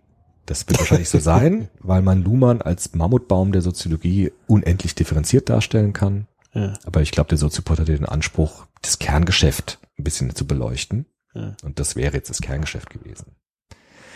Es gibt Soziologen, die sagen, na ja, wenn der Luhmann recht hätte, dann würde ja Gesellschaft überall auf der Welt sich immer mehr angleichen. Gesellschaft wird immer differenzierter, es bilden sich immer mehr Teilsysteme heraus. Und das Verhältnis der Teilsysteme untereinander würde ja im Laufe der Globalisierung sich immer mehr angleichen. Das heißt, das Verhältnis von Wirtschaft, Recht, Politik und Religion wäre irgendwann relativ einheitlich. Wieso? Naja, weil der Luhmann ja schon sagen würde, der dritte Schritt, das haben wir jetzt gar nicht gemacht, Ja, dann müssen vergessen. wir. Der dritte Schritt der Kommunikationsevolution besteht dann in der Weltgesellschaft. Das ist das, was wir heute haben. Heute ist unsere Kommunikation global. Das heißt nicht, dass jeder Mensch weiß, was auf der anderen Seite der Welt passiert, aber die Kommunikation durchs Internet, durch die Medien, Massenmedien, ist global. Deshalb leben wir heute in einer Weltgesellschaft, weil die Kommunikation auf die Weltgesellschaft bezogen ist. Und der Luhmann würde schon sagen, äh, wenn die Kommunikation global wird, dann werden auch die gesellschaftlichen Subsysteme eine ähnliche Grundstrukturierung bekommen. Weil es dann nicht mehr um ein System geht, sondern alles ist dann gewissermaßen System und hat keine Umwelt so richtig mehr, weil alles global ist. Und deshalb würden Systeme sich angleichen in ihrer Struktur. Das heißt aber ja, dass zum Beispiel sowas wie Nationalismus Ja. ist sozusagen eine Abwehrreaktion Richtig, ja. auf dieses vermeintliche Verschmelzen von Systemen. Also Ja. weil vielleicht Systeme die Befürchtung haben, durch diese Globalisierung, dass Mhm. sie selber aufgelöst werden. Das wäre zum Beispiel eine Reaktion, mit der Luhmann, glaube ich, auch nicht so gerechnet hat. Ich glaube, Luhmann würde sagen, das wird sich irgendwann auflösen, weil es keine, keine Funktion mehr hat, Nationalität, weil es nicht mehr gebraucht wird. Na Und gut, das- vielleicht ist es ja auch ein letztes Aufbäumen. Vielleicht, ja genau, weiß man nicht. Aber das ist genau das, was wir eben schon hatten, kann man Gesellschaften intentional verändern. Und äh, das scheint natürlich doch in einem höheren Maße zu gehen, als Luhmann das dachte. Weil zum Beispiel das Verhältnis von Religion und Politik ist in Amerika ein ganz anderes als in Deutschland zum Beispiel, als in Europa. Ja. Und ähm, das hat ja Gründe. Ja. Und die Gründe liegen natürlich schon daran, dass diese Kommunikation zwischen den Systemen da ein bisschen anders ist als in Europa. Dass Religion einen höheren Stellenwert hat, anerkannter ist zum Beispiel als System, als jetzt in Europa, wo es eher marginalisiert wird und so weiter. Und äh, da gehen jetzt moderne Soziologen schon davon aus, dass dieser Einfluss von Personen auf Gesellschaft stärker ist, als Luhmann das dachte mit seiner radikalen Differenzierung und Autopoiesis. Also diese, was der Varela schon damals gesagt hat, diese Autopoiesis einfach so eins zu eins auf Gesellschaften zu übertragen, hat natürlich Vorteile, aber auch gleichzeitig Nachteile, weil es scheint nicht so radikal autopoetisch zu, zuzugehen in gesellschaftlichen Systemen wie jetzt in biologischen Systemen. Also Gesellschaft ist nicht einfach ein Organismus, sondern hat nochmal andere Logiken, die nicht einfach übertragbar sind aus der Biologie. Das wäre so ein bisschen die Kritik an Luhmann. Ja, also beziehungsweise es ist wieder so komplex, dass man es sich nicht so vereinfachen. Genau, das wäre vielleicht so eine ungerechtfertigte Übertragung. Was der Varela tatsächlich auch schon damals gesagt hat, weil er gesagt hat, das geht nicht einfach so auf, wie das jetzt in den biologischen Systemen aufgeht, mit dieser Autopoiesis. Ja. Weil die Durchlässigkeit von Kommunikation in Gesellschaften dann doch größer ist anscheinend, als man das, als Luhmann das dachte. Ja. Ja. Aber da jetzt nochmal ein Blick, was mir halt einfällt ähm, zum Thema Komplexität. A und diesen Operationen, ich kann sozusagen nicht reingucken in die Mhm. Operation oder eingreifen. Das hieße aber, dass sowas wie ein künstliche Intelligenz oder künstliches oder ein Nachbau eines Menschen Mhm. eigentlich gar nicht möglich ist. Ist es auch in dem Sinne nicht nach Luhmann. Also wir können unsere Operation nicht so nachbauen, dass wir einen Menschen kreieren können. Ich weiß nicht, ob man das irgendwann kann, aber im Moment kann man das nicht. Aber Luhmann würde schon sagen, wir können unsere Operation ja betrachten. Das ist äh, Prinzip der Selbstreferenzialität. Also wir können uns selbst angucken, wir können auch unsere Operationen sehen, die wir haben. Wir Ja. können uns ja unsere biologischen Systeme angucken. Sogar können wir unsere Gedanken ja uns anschauen. Aber Also- wir können sie nicht nachbauen, eins zu eins. Ja gut, bei Menschen ist es anscheinend schwierig. Ja. Bei Leben ist es generell schwierig, weil Leben produziert Leben. Also wir können Kinder gebären, Leben Ja. produziert Leben, aber Gedanken können kein Leben produzieren. Gedanken produzieren Gedanken. Kommunikation produziert Kommunikation. Deshalb können wir Leben eigentlich nicht herstellen. Wir können Leben gebären, uns fortpflanzen, weil das Leben nach bestimmten Systemen funktioniert, die wir nicht einfach so kopieren können. Ja. Gut. Deshalb ist auch Klonen nicht das gleiche wie Fortpflanzung. Ja. Aber ähm, diese Selbstbeobachtung der Systeme ist wichtig, auch für Luhmann, dass jedes System sich selbst auch anschauen kann. Aber wie macht es das? Naja, wir können unsere Gedanken angucken. Ja, wir als System, aber Ja. jetzt ein System. Als wie psychisches System das kann, Rechtssystem, ja gut, das Rechtssystem kann sich selbst auch anschauen. Tut es ja auch. In dem es was macht. Indem zum Beispiel die ähm, Paragraphen immer wieder überprüft werden, indem Gesetze auch weiterentwickelt werden und so weiter. Das heißt, das System tut es durch Subsysteme. Ja, zum Beispiel. Oder auch durch Beobachtungen von außen natürlich. Ne? Also ich kann ja mein, durch mein psychisches System kann ich mein biologisches System angucken. Ich kann zum Beispiel meinen Körper betrachten, kann zufrieden sein, unzufrieden sein zum Beispiel. Das heißt, die Systeme können sich gegenseitig beobachten.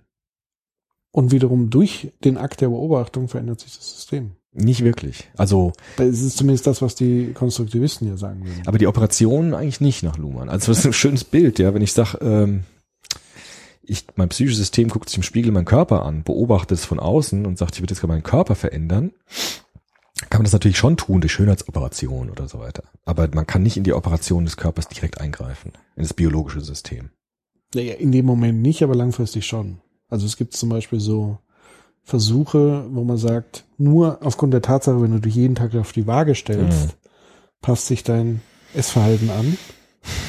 Kann- Und damit beeinflusst du sozusagen dein organisches System jetzt nicht von heute auf morgen, Ja. aber allein durch den Akt der Beobachtung Ja. veränderst du dein biologisches System. Ja, das wäre dann der Akt der Beobachtung, wäre ein Reiz, Ja. eine Aktivierung, die das biologische System dazu bringt, sich umzubauen. Genau. Vielleicht. Auf lange Frist. Vielleicht auch nicht. Man kann es nicht direkt beeinflussen. Man kann es vielleicht sozusagen anreizen, das zu tun. Es klappt manchmal, manchmal klappt es auch nicht. Genau. Nee, weil Das wäre wieder- wieder das Wichtige Gleiche. ist sozusagen nur, was, was den Konstruktivisten ja wichtig ist, dass sozusagen der Beobachter immer Teil des Systems ist. Ja, ja. Und immer einen Einfluss auch durch den Akt der Beobachtung auf das System haben kann Mhm. und größtenteils hat. Ja. Es ist so, wie wenn jemand Paragraphen überprüft Mhm.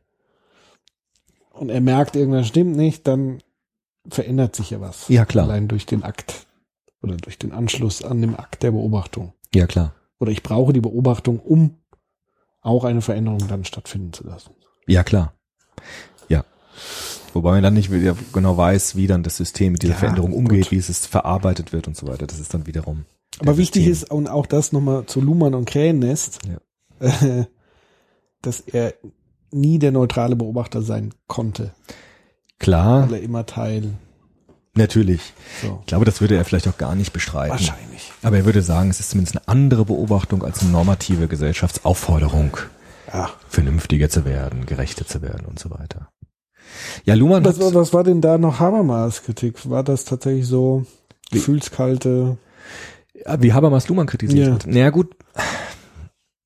Ich weiß gar nicht genau, wie jetzt die Kritik im Einzelnen war. Nur Habermas würde schon sagen, es muss etwas geben können wie eine autonome Vernunft, die sich auch Systeme anschaut und nach der Vernünftigkeit von Systemen fragt. Also Rationalisierung nicht nur im technischen Sinne zu, zu machen, sondern auch im moralischen, im sittlichen Sinn und so weiter. Also Habermas hat ja die Idee der ähm, des gesellschaftlichen Fortschritts durch Kommunikation, also normativen, vernunftgeleiteten Kommunikationsbegriff, durch Diskursethik. Und äh, Ist ja auch ein bisschen utopisch eigentlich, ne? ja, schon. Also Habermas hat ja schon auch so einen ut- utopischen, weiß ich nicht, aber zumindest einen normativen Gesellschaftsentwurf, der auf Ja, Ja. schon. Er muss ja sozusagen eine utopische, Die ideelle Vorstellung Ja. haben, um den Weg dahin zu die skizzieren. Herstellung vernünftiger gesellschaftlicher Verhältnisse. Aber das hieße ja sozusagen, dass die Vernunft Ja. als Reinform das ideale Gesellschaftsbild wäre. Vernunft macht mündig und Vernunft macht frei. Und langweilig. Nee, weiß Würde ich jetzt sagen. Ja, weiß ich nicht. Nur Vernunft schon, aber Ja. Vernunft ist nicht schlecht. ja äh, gewissermaßen nicht schlecht, aber wie gesagt, Für bestimmte Dinge ist schon schlecht. Raumschiff Aber- Enterprise funktioniert nur, weil es Spock und Kirk gibt. In Kombi. Ja, klar. Sonst wäre es halt Ja, langweilig. ja, natürlich.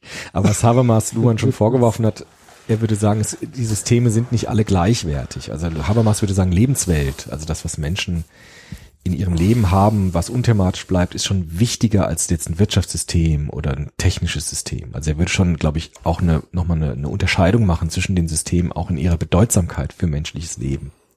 Und Luhmann sagt ja eigentlich ganz neutral, es gibt Systeme, die entstehen.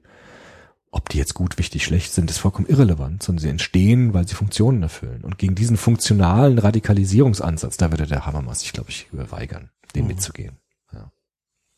Vielleicht war das ja tatsächlich einfach Luhmanns Weg, um Komplexität zu reduzieren. Kann sein. Also, Also wo er gesagt hat, Mensch, äh, diese ganze Kacke hier auf der Welt, die kotzt mich so an. Ich mache jetzt mal eine Theorie, wo ich das so alles auflöse. Also im Grunde genommen löst er ja alles auf. Oder er löst es so auf, dass es im Grunde genommen nicht mehr wertbar sein Ja. muss. Und damit reduziert er unfassbare Komplexität. kann man sagen. Ja, ja klar, weil das, was Habermas wurmt, Ja. Das, sind ja die ständigen Irritationen in der Ja, Welt, die ja, Störungen. ja. Und die löst Genau, Luhmann mit ja. seiner Theorie komplett auf. das stimmt, ja. Also Luhmann ist wie, wie so ein Strandbild, ja, richtig.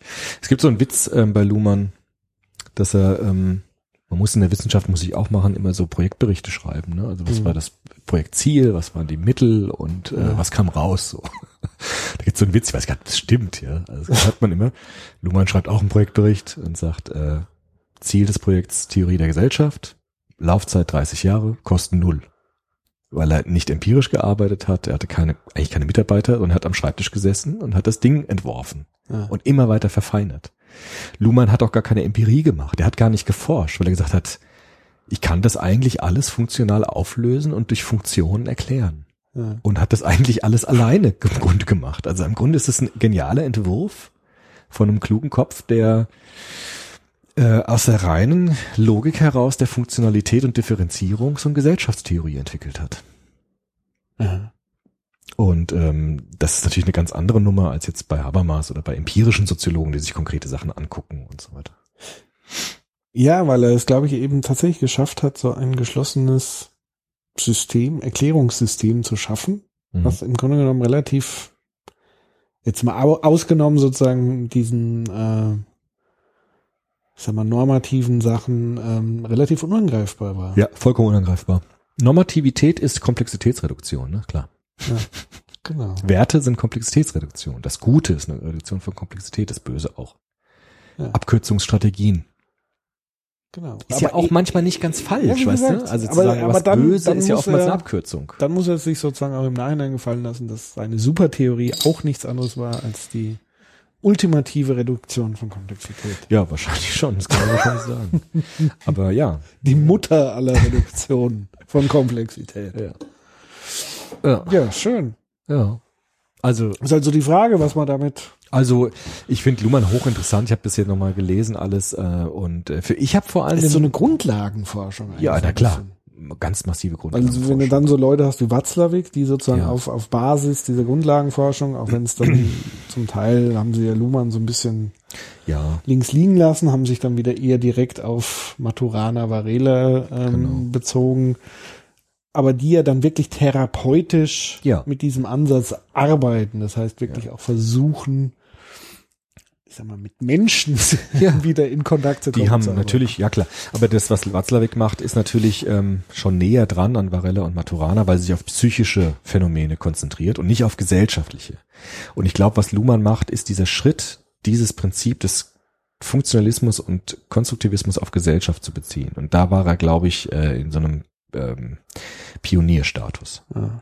Weil Watzlawick kann ja wunderbar konstruktivistisch zeigen, wie wir Wirklichkeit konstruieren und wie das auch eine Geschlossenheit annimmt in unseren Weltbildern, von denen wir vollkommen überzeugt sind, aber die trotzdem vollkommen falsch sein können. Ja, vor allen Dingen, weil er, was er halt wunderbar perfektioniert hat, ist sozusagen die Störung der Systeme, also Ja. durch paradoxe Intervention. Richtig, das wäre so eine Irritation, genau. dass er wirklich diese Systeme durchschüttelt, so Ja. dass sie sich neu anordnen Genau. oder halt eben auch nicht. Richtig. Und das macht Luhmann im Grunde auf soziologischer Ebene auch. Die Frage da, ob das, man kann kein Prinzip zu Tode reiten. Und ich glaube, dass der Luhmann manchmal ein bisschen auch da einen verengten Blick hatte, weil er immer wieder dieses Prinzip auf alles anwendet, was ihm begegnet. Und ich weiß nicht, ob er damit vielleicht übers Ziel hinausgeschossen ist und eine Theorie entwickelt hat, die vielleicht nicht ganz so überzeugend ist, weil er wirklich ähm, das so radikal soziologisch anwendet. Und ich weiß nicht, ob das da aufgeht. Was denn, wie gesagt, der Varela hat es ja auch schon kritisiert. Also, man kann nicht dieses, dieses Prinzip, das wir jetzt entdeckt haben, im Neurophysiologischen, einfach dahin gehen und sagen, wir machen das jetzt im Sozialen auch. Das kann man schon machen, aber ob das immer so aufgeht, ist dann halt wirklich die Frage. Ja gut, aber das ist halt so wie genauso affig, wenn es Luhmannianer und Popperianer Mhm. und Freudianer gibt, sobald ich mich sozusagen da so fest dran kette, dass es nichts anderes mehr möglich wäre, Ist ist immer Schwachsinn, ist immer Ideologie. Ja, na klar. Also von daher ist er genau wie Marx, wie jeder andere große Denker auch, hat er halt einfach wichtige Perspektiven. Auf jeden Fall. Also im Grunde genommen hat er ja nur eine alter, eine, eine geniale alternative Sichtweise auf die Welt. Indem er bestimmte Theorien, ja, auch indem er bestimmte bestehende Theorien, die gar nicht von ihm kommen, so Ja. kombiniert hat. Ja. Ja, mit diesen drei Dingen, ne, Anthropologie, Phänomenologie und Biologie, dass er dadurch eine neue Perspektive gewonnen hat auf Gesellschaft. Und die ist, würde ich jetzt als Popperianer, würde ich sagen, die bewährt sich in Bist. Popperianer? Naja, ich sage jetzt mal so aus Spaß. Nein, bin ich nicht. Aber wenn man jetzt Popper nochmal nimmt, würde ich sagen, die bewährt sich in bestimmten Fällen, ist sie sinnvoll. In bestimmten Gebieten, zum Beispiel in, einer, in so einer familientherapeutischen Sache, kann das sehr gut wirken. Mhm. Vielleicht bewährt sie sich in anderen Feldern nicht. Ja, da würde ich mit dem Watzlawick wiederkommen. Wer nur einen Hammer hat, sieht in jedem Problem Nagel. Mhm. Und da würde ich auch sagen, der Luhmann, die Luhmann-Theorie hat bestimmt seine, seine Vorzüge in bestimmten Gebieten. Da ist sie bestimmt super, weil man da ganz viel sieht. Das heißt aber nicht, dass sie überall, auf alle Probleme, auf alle Phänomene gleichermaßen sinnvoll anwendbar ist. So sollte man mit Theorien ja immer umgehen, finde ich. Genau. Ja. Und ich würde mal sagen, für so einen ollen Verwaltungsbeamten hat er Ha- ziemlich viel Kreativität an den Tag gelegt. Absolut, ja. Ich meine, es gibt auch fiese Worte. Ich vielleicht zum Schluss noch. Ja. Äh, Luhmann hat gesagt, der Subjektbegriff, den Habermas hat und den Gesellschaftsbegriff ist alteuropäisch. Ja. Und dann hat ein gemeiner Soziologe, ich weiß nicht, wie der hieß, hat gesagt, ja, das stimmt, aber Luhmanns äh, Blick auf die Gesellschaft ist altdeutsch. Nämlich der Blick eines Verwaltungsjuristen, der nur nach Differenzierung, nach Zettelkästen und nach äh, Schablonen fragt. Und Ja. das ist sogar altdeutsch, nämlich spießig. ja. Das fand ich irgendwie auch ganz interessant. Aber gut, das soll nicht das letzte Wort sein über Luhmann. Ist eine hochinteressante Theorie, hochkomplex, wie gesagt. Aber ich verstehe zum Beispiel, warum viele äh, Techniker und Informatiker auf Luhmann abfahren. Ja. Weil er halt wirklich sehr klar Ja. in diese Funkt, also alles in Funktionen Ja. auflöst. ja, Deswegen richtig. fahren die, glaube ich, so auf die Theorie. Da ab. passt es ja auch sehr gut. Ja, wunderbar. weil ja auch diese Strukturen dann eigene Operationen haben, diese Programme haben eigene Operationen, ja, auch B, Genau. also diesen B-Codes. Ja. Da passt es auch sehr gut. Deshalb kann man, glaube ich, diese Welt sehr gut systemtheoretisch beschreiben. Das machen sie auch zu Recht. Viel besser als handlungstheoretisch. Ja. Nach Funktion, genau. Ja, Tja. Ja. Wunderbar. wunderbar. Dann, ähm, Wie gesagt, was, was ich verstanden habe, war sehr gut. Was ich bei Luhmann nicht verstanden habe, war bestimmt noch viel grandioser. gibt's da was, was du nicht Ja, ich glaube, Also mit das- Sicherheit, aber mit Sicherheit sind da kannst draußen, die jetzt jetzt benennen, was du noch nicht so. Ja, also Ja, wobei ja da immer die Frage ist, ob die Lumianer, Luhmannianer wirklich verstanden haben. Ist ja auch die Frage, Das, das es gibt Leute- immer so nein. ein unendliches Spiel an. Ich will nur sagen, es gibt Leute, die sich seit 30 Jahren mit der Systemtheorie natürlich. beschäftigen und ich jetzt habe jetzt gerade diesen Weg nicht gewählt. In meinem Studium zum Beispiel, auch in meiner wissenschaftlichen Arbeit bin ich kein Systemtheoretiker. Deshalb gibt es mit Sicherheit Leute, die da noch sehr viel besser, auch das besser erklären können nochmal. ja, Ja, muss aber nicht. Also es gibt ja Leute, die 30 Jahre fotografieren, Ja. können immer noch keine gescheiten Fotos ja machen. das ist auch wahr. stimmt. Das stimmt natürlich. Was jetzt nicht heißt, dass ihr da draußen, wenn ihr drei- euch 30 Jahre mit Luhmann beschäftigt habt, nicht automatisch Genau. nichts über Luhmann Bescheid wisst. Natürlich ist das nicht so Ähm, gemeint. genau. Nee. Also wir sind ja auch sehr dankbar für, für Ergänzungen in den Kommentaren. Mhm. Ähm, können uns gerne ein paar Irritationen dahin Ja, werfen. Richtig, genau. Das System des Soziopods ein bisschen durcheinander schütteln. Ja. Und ähm, ja, es hat Ja. mir großen Spaß gemacht. Ja, ich hoffe auch. euch auch. mhm. Und ja, empfehlt, empfehlt uns wie immer weiter, kommentiert fleißig. Ja. Ich fand es auch schön, mal wieder eine Grundlagentheorie zu machen. Wir haben so viel Ja. Angewandtes gemacht mit Flüchtlingen, Terrorismus, Menschenrechte. Jetzt haben wir mal so, so eine Grundlagentheorie. Das ist ja ganz schön eigentlich. Genau. Haben wir lange nicht Jetzt mehr gehabt. Müssen wir bald Foucault. Ja, okay. Puh, ja, Ja. müssen wir mal angucken. Irgendwas Vielleicht eingrenzen, nochmal so ein bestimmtes Werk von Foucault ins Zentrum setzen oder so. Muss man schauen. Ja. Denke ich auch. Ja. So. Dann, wie gesagt, ähm, die Veranstaltung nicht vergessen. Ja. www.soziopod.de Und sorry gucken. Würzburg. Sorry für Würzburg, aber hoppala. Wo kommt das her? Das war jetzt eine Irritation Ja. in meinem In meinem Bierflaschensystem. Ja. Ist jetzt einfach mal der Korken abgesprungen. Aber warum? Keine Ahnung. Wahnsinn. Unglaublich. Okay. Stellen die Physik auf den Kopf. Gut, ihr Lieben, ähm, auf bald würde ich sagen. Genau, auf bald. Ne? Macht's gut, äh, macht euch noch einen schönen Herbst oder Sommer oder was auch immer Was noch da kommen mag. gerade stattfindet. Genau. Und äh, wir hören uns bald spätestens zu den Veranstaltungen in Berlin und in Hamburg. Macht's gut, ihr Lieben. Bis dann. So many sisters, endocrine excretory, our body sisters. Nervous, reproductive, and digestive. Do you get me? So many systems. Respiratory, circulatory, What are these systems for? muscular, skeletal, immune. What it do? Breathe in, breathe out, respirate to the rhythm. Blowing up your lungs with air, bumping like a bass snare. Flooding lungs with oxygen when you take a deep breath in. Swapping in the alveoli, CO2 goes bye bye. What's my body gonna do with too much CO2? Get it out of me, my face is turning blue. I need to keep on breathing to keep my cells alive. Gotta oxygen so my cells can thrive. Ba bum ba bum, can you be your heart pump? Circulatory system moves blood so you can jump. Made up of vessels, blood, and heart. It's a transportation line to your cells and body parts. VAC, veins, arteries, and capillaries. Blood highway from your heart throughout your body. Red blood cells carrying oxygen and nutrients. Gonna keep on circulating just to help you function. So many systems, Endocrine, excretory, our body systems. nervous, reproductive, and digestive. Do you get me? So many systems. Respiratory, circulatory, What are these systems for? muscular, skeletal, immune. What it do? Immune system protects your body, keeping out germs and infections. You got Main nervous system controls what you do, when to eat, what you feel, your brain tells you.